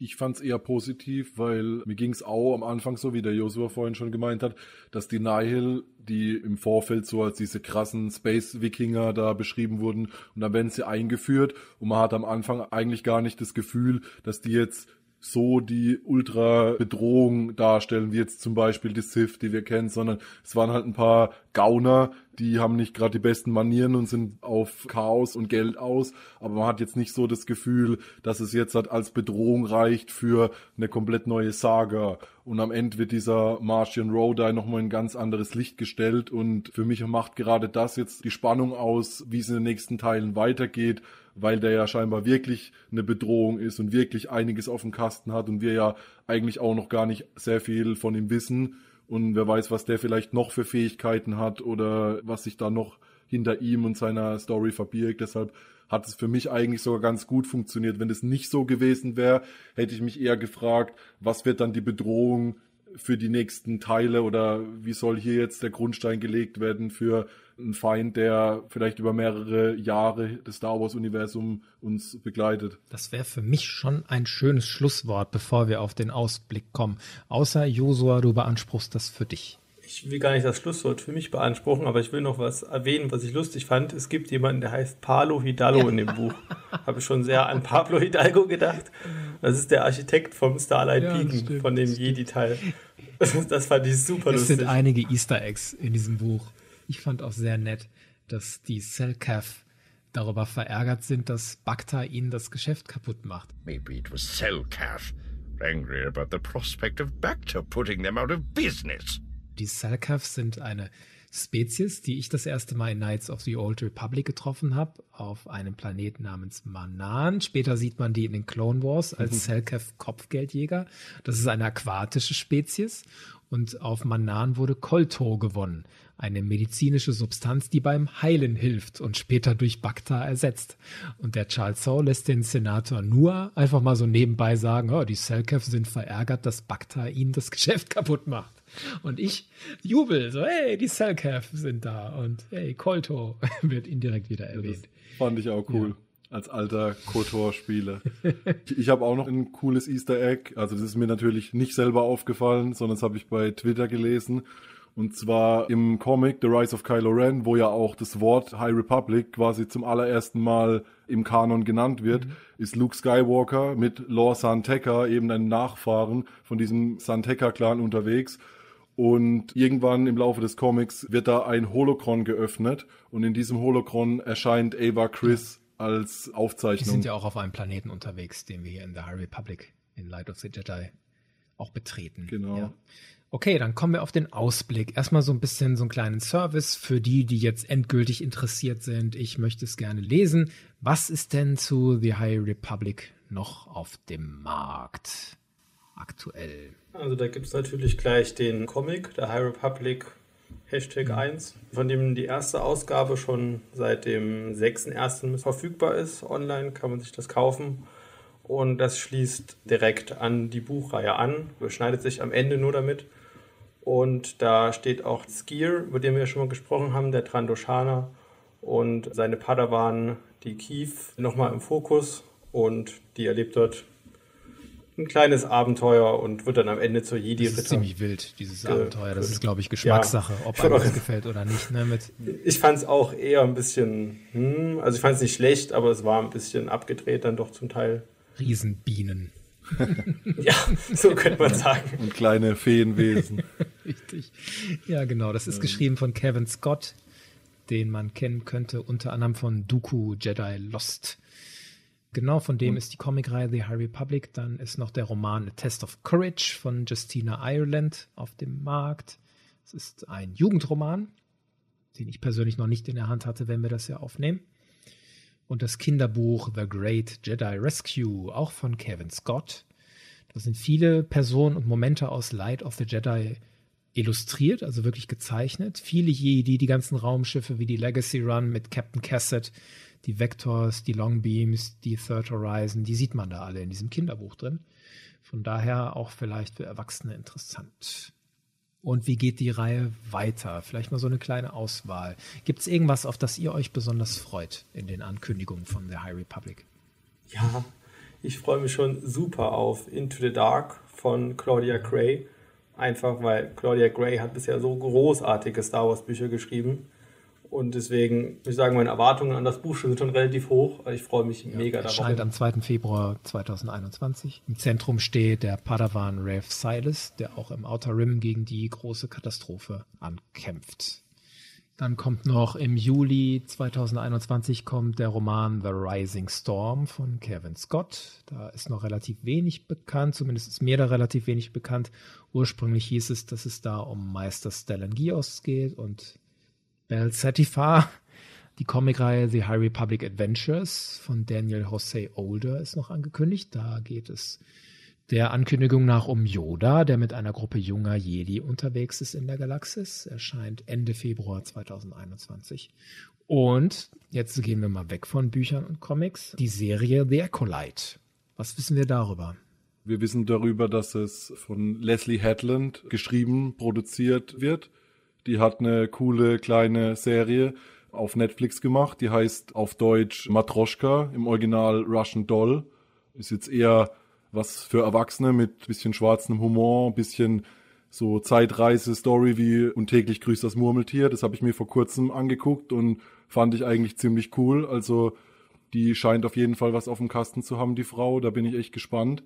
Inwieweit das jetzt aber auf die Reihe Einfluss nehmen wird, lasse ich mich mal überraschen, weil so viel wie ich gehört habe, soll es ja direkt am Ende der High Republic Ära spielen und laut, ich glaube, es war auch irgendeinem Social Media Post von irgendeinem Involvierten, läuft die High Republic Ära bis circa 50 Jahre vor Phantom Menace. Und das heißt, wir hätten ja jetzt noch circa 150 Jahre dann Zeit bis zu dieser Story. Und deshalb bin ich mal gespannt, inwieweit es da überhaupt direkten Einfluss nehmen wird. Und ein Release-Datum ist auch noch nicht bekannt. In der Ankündigung heißt es zu The Acolyte, es soll eine Art Mystery-Thriller werden, wo sich die dunklen Mächte langsam wieder ihren Weg an die Macht bahnen. Also das greift schon sehr in das über, was du gerade beschreibst. Wir nähern uns The Phantom Menace. Vielleicht Könnte Tenebris, ja auch, vielleicht äh, Plagueis. Ja. Wäre schon sehr schön. Aber wir wissen noch nichts, kein Starttermin, keine Besetzung. Ein Spiel ist, soweit ich weiß, noch nicht angekündigt, oder? Nein, noch nicht. Aber nach den Ankündigungen der letzten Zeit, wo ja auch ein neues Open-World-Spiel angekündigt wurde und offiziell gesagt wurde, dass viele Spiele kommen, es wurde über die Spiele in den nächsten 50 Jahren gesprochen, denke ich, ist es nicht komplett unwahrscheinlich, dass vielleicht da doch nochmal was kommen könnte. Es waren große Tage wieder für uns Star Wars-Fans und für mich auch, weil die Marke Lucasfilm Games wurde sozusagen revitalisiert und einfach mal so gesagt, ja, wir öffnen jetzt Star Wars wieder für andere Entwickler. Die exklusive Lizenz für EA scheint auszulaufen oder perspektivisch auszulaufen oder ist schon ausgelaufen und andere Studios dürfen jetzt auch entwickeln. Ubisoft entwickelt dieses Open World und Lucasfilm Games kündigt an, dass auch kleinere Studios weltweit die Chance bekommen sollen, ein Star Wars Spiel zu entwickeln. Das hat Risiken, aber das hat vor allen Dingen ganz viele Chancen und ich freue mich da groß drüber als Spieler. Und wenn ihr so einschätzen wollt, welchen Stellenwert wird die High Republic für Star Wars in den nächsten Jahren einnehmen? Wie ist da so euer Gefühl? Es ist schwer zu sagen, was so, ich nenne es jetzt mal, den Mainstream angeht. Also wenn ich jetzt so in meine Blase um mich rum gucke, ich habe sehr viele Star Wars Freunde, auch in der Familie, meine Cousins, mein Bruder, viele Freunde. Ich glaube, keiner von denen wird auch nur ein einziges Buch der High Republic lesen. Die gucken halt die Disney Plus Serien und die Filme. Und ich persönlich bin ja jetzt eigentlich auch durch dich, durch den Josua und durch hier die Bucketheads Community erst näher wieder rangekommen an Literaturthemen in Star Wars.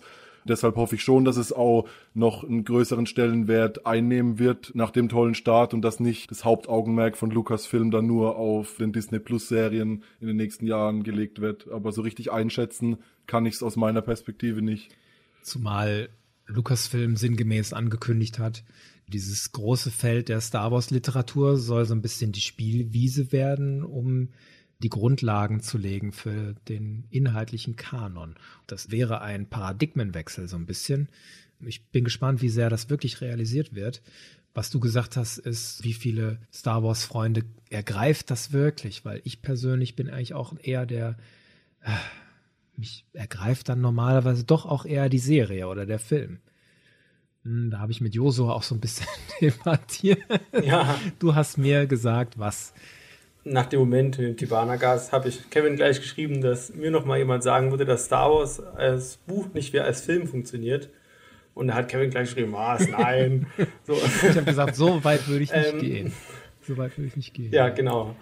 Was ich damit aber sagen möchte und was ja vielleicht auch bei mir auch ein bisschen daran liegt, seitdem ich klein bin, lese ich unglaublich viele Bücher und ich lese schon immer viel und super gerne, dass ich finde, dass jetzt so unglaublich guten Büchern mit so Büchern, die auch eine ganz eigene Ära haben und das ist ja jetzt zumindest bisher und wahrscheinlich auch größtenteils eine Ära, die nur durch Bücher erzählt wird, dass da einfach eine ganz andere Art auch als die Filme ist, weil natürlich ist ein Buch noch was anderes als ein Film und hat für mich auch noch mal ganz andere Chancen. Deswegen freue ich mich auch so sehr darüber, dass wir jetzt endlich mal auch so wirklich richtig große, bedeutsame Bücher haben und dass das auch eine noch größere Rolle spielen soll in Zukunft.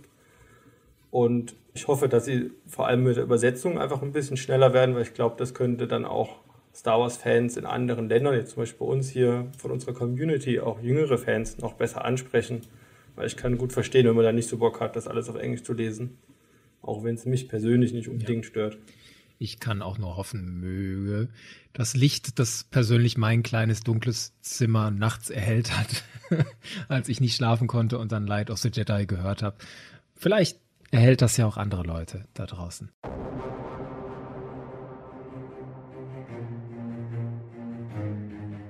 Für heute vielen Dank euch beiden, dass wir darüber sprechen konnten. Das war total schön. Danke. Ja, danke für die Einladung. und euch da draußen, vielleicht guckt ihr mal rein in Light of the Jedi und in the High Republic. Und wenn ihr das getan habt, dann gebt uns Bescheid, wie es euch gefallen hat. Ansonsten hören wir uns in der nächsten Folge des Bucketheads Podcasts. Ich freue mich drauf. Bis zum nächsten Mal. Möge die Macht mit euch sein.